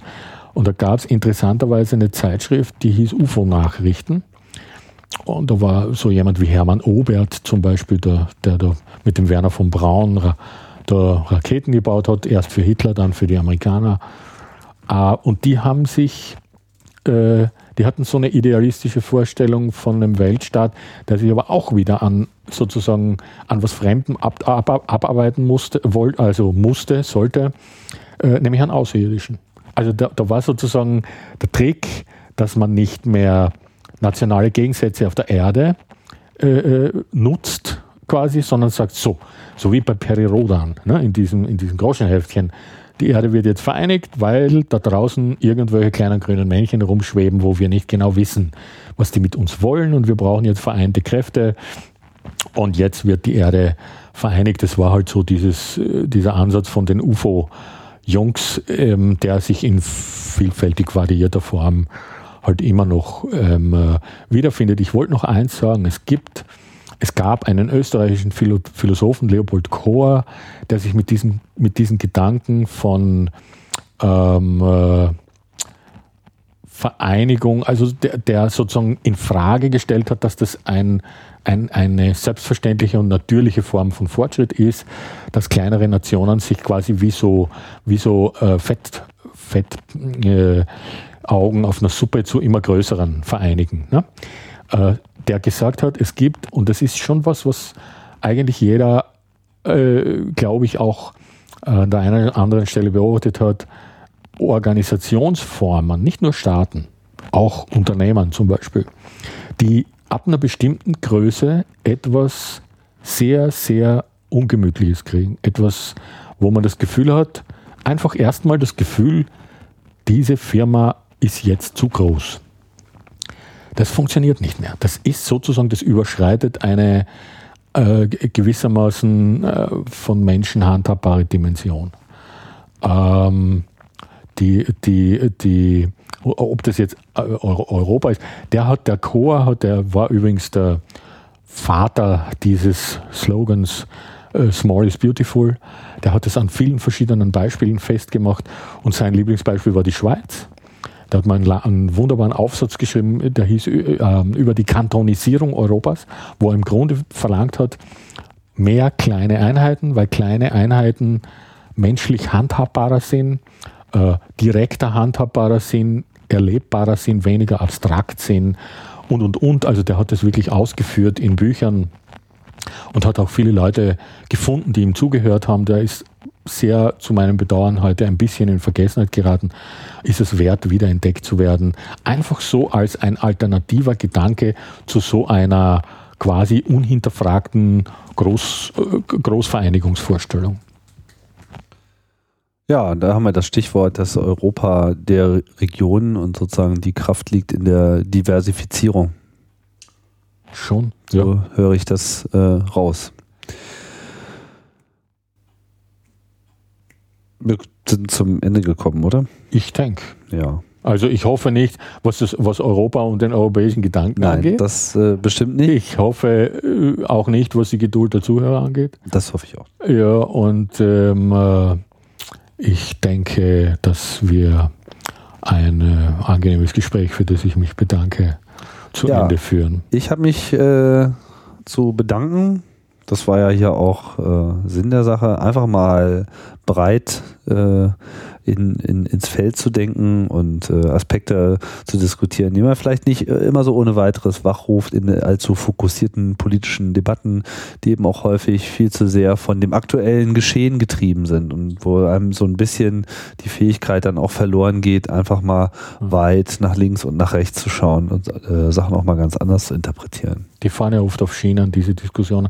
Das ist ja eben mein meine, meine Befürchtung, dass es da eben Diskurse gibt, die in kleinen Zirkeln schon x-mal geführt worden sind, wo wenn man dann, also wo dann quasi schon verschiedene Abstraktionsebenen erreicht sind, die in der öffentlichen Diskussion überhaupt noch nicht gestreift sind. Da musst du wieder runtergehen mit deiner, mit deiner Diskussion und du musst das Ganze vor allem irgendwie spürbar machen, mit schlichten Vorteilen für den kleinen Mann weil sonst wird er dir sagen, was interessiert mich Europa, so eine blaue Fahne, was soll ich damit, ne? wenn ich irgendwie keine Glühbirnen mehr kaufen kann und aber möchte. muss ich noch unterbringen. Ja, und vor allem äh, eine gemeinsame Sprache finden, aber nicht so sehr, wir reden alle Englisch, sondern eine gemeinsame Ge Begriffssprache, in der sich mhm. jeder wiederfinden kann. Ja, oder in die, also indem sich die, die kulturell, vielleicht müssten die Leute auch ähm, äh, naja, zumindest, zumindest Tourismus. Also die, die, die Europäer reisen ja auch viel. Ne? Da kann man ja auch eine Hoffnung darin setzen. Das ist ja was, was dem, dem äh, fundamentalistischen Terror wirklich vorzuwerfen ist, dass die, die Menschen in ihrer Reiselust eingeschränkt werden, weil sie Angst haben. Ne? Also praktisch der Ägypten-Tourismus ist natürlich aus strategischen Gründen äh, fast zum Erliegen gekommen. Da nach Nordafrika fährt man schon mit so ein bisschen einem Unbehagen im Bauch. Also im Irak macht gar niemand Urlaub und, und so weiter. Das ist mehr als zu bedauern. Ne? Also das ist einfach wirklich ein, ein, ein, eine Art quasi kriegerischer Akt gegen die Bemühungen von Leuten, andere mit, also anderen Kulturen zu begegnen. Das ist schon was, wenn du in Kairo auf der Straße gehst und dir erst nach zwei, drei Tagen auffällt, was, was du erst nur so fühlst, dass Männer und Frauen nicht nebeneinander gehen, sondern die Frau immer einen Schritt hinterm Mann. Also das sind so Sachen, und du merkst, es gefällt dir nicht. Und es ist aber so üblich in diesem Land. Und du musst dich erstmal danach richten. Und du musst dir erstmal überlegen, wie du, wenn du dich mit dem Ägypter unterhältst, äh, dazu äußerst. Also ob du dich, ob du gleich mit der Hand auf den Tisch haust oder ob du irgendwie einen Weg findest, ähm, da einen, einen, einen Dialog aufzunehmen, der einen Sinn macht. Außer jetzt irgendwie da zu sagen, bei uns ist alles besser. Ne? Peter Glaser, vielen Dank. Ich bedanke mich. Und ich bedanke mich auch fürs Zuhören hier bei Fokus Europa. Ähm, demnächst geht es weiter mit wieder spezifischeren Themen. Uh, was das ist, das lasse ich mal offen. Ich sage Tschüss und bis bald.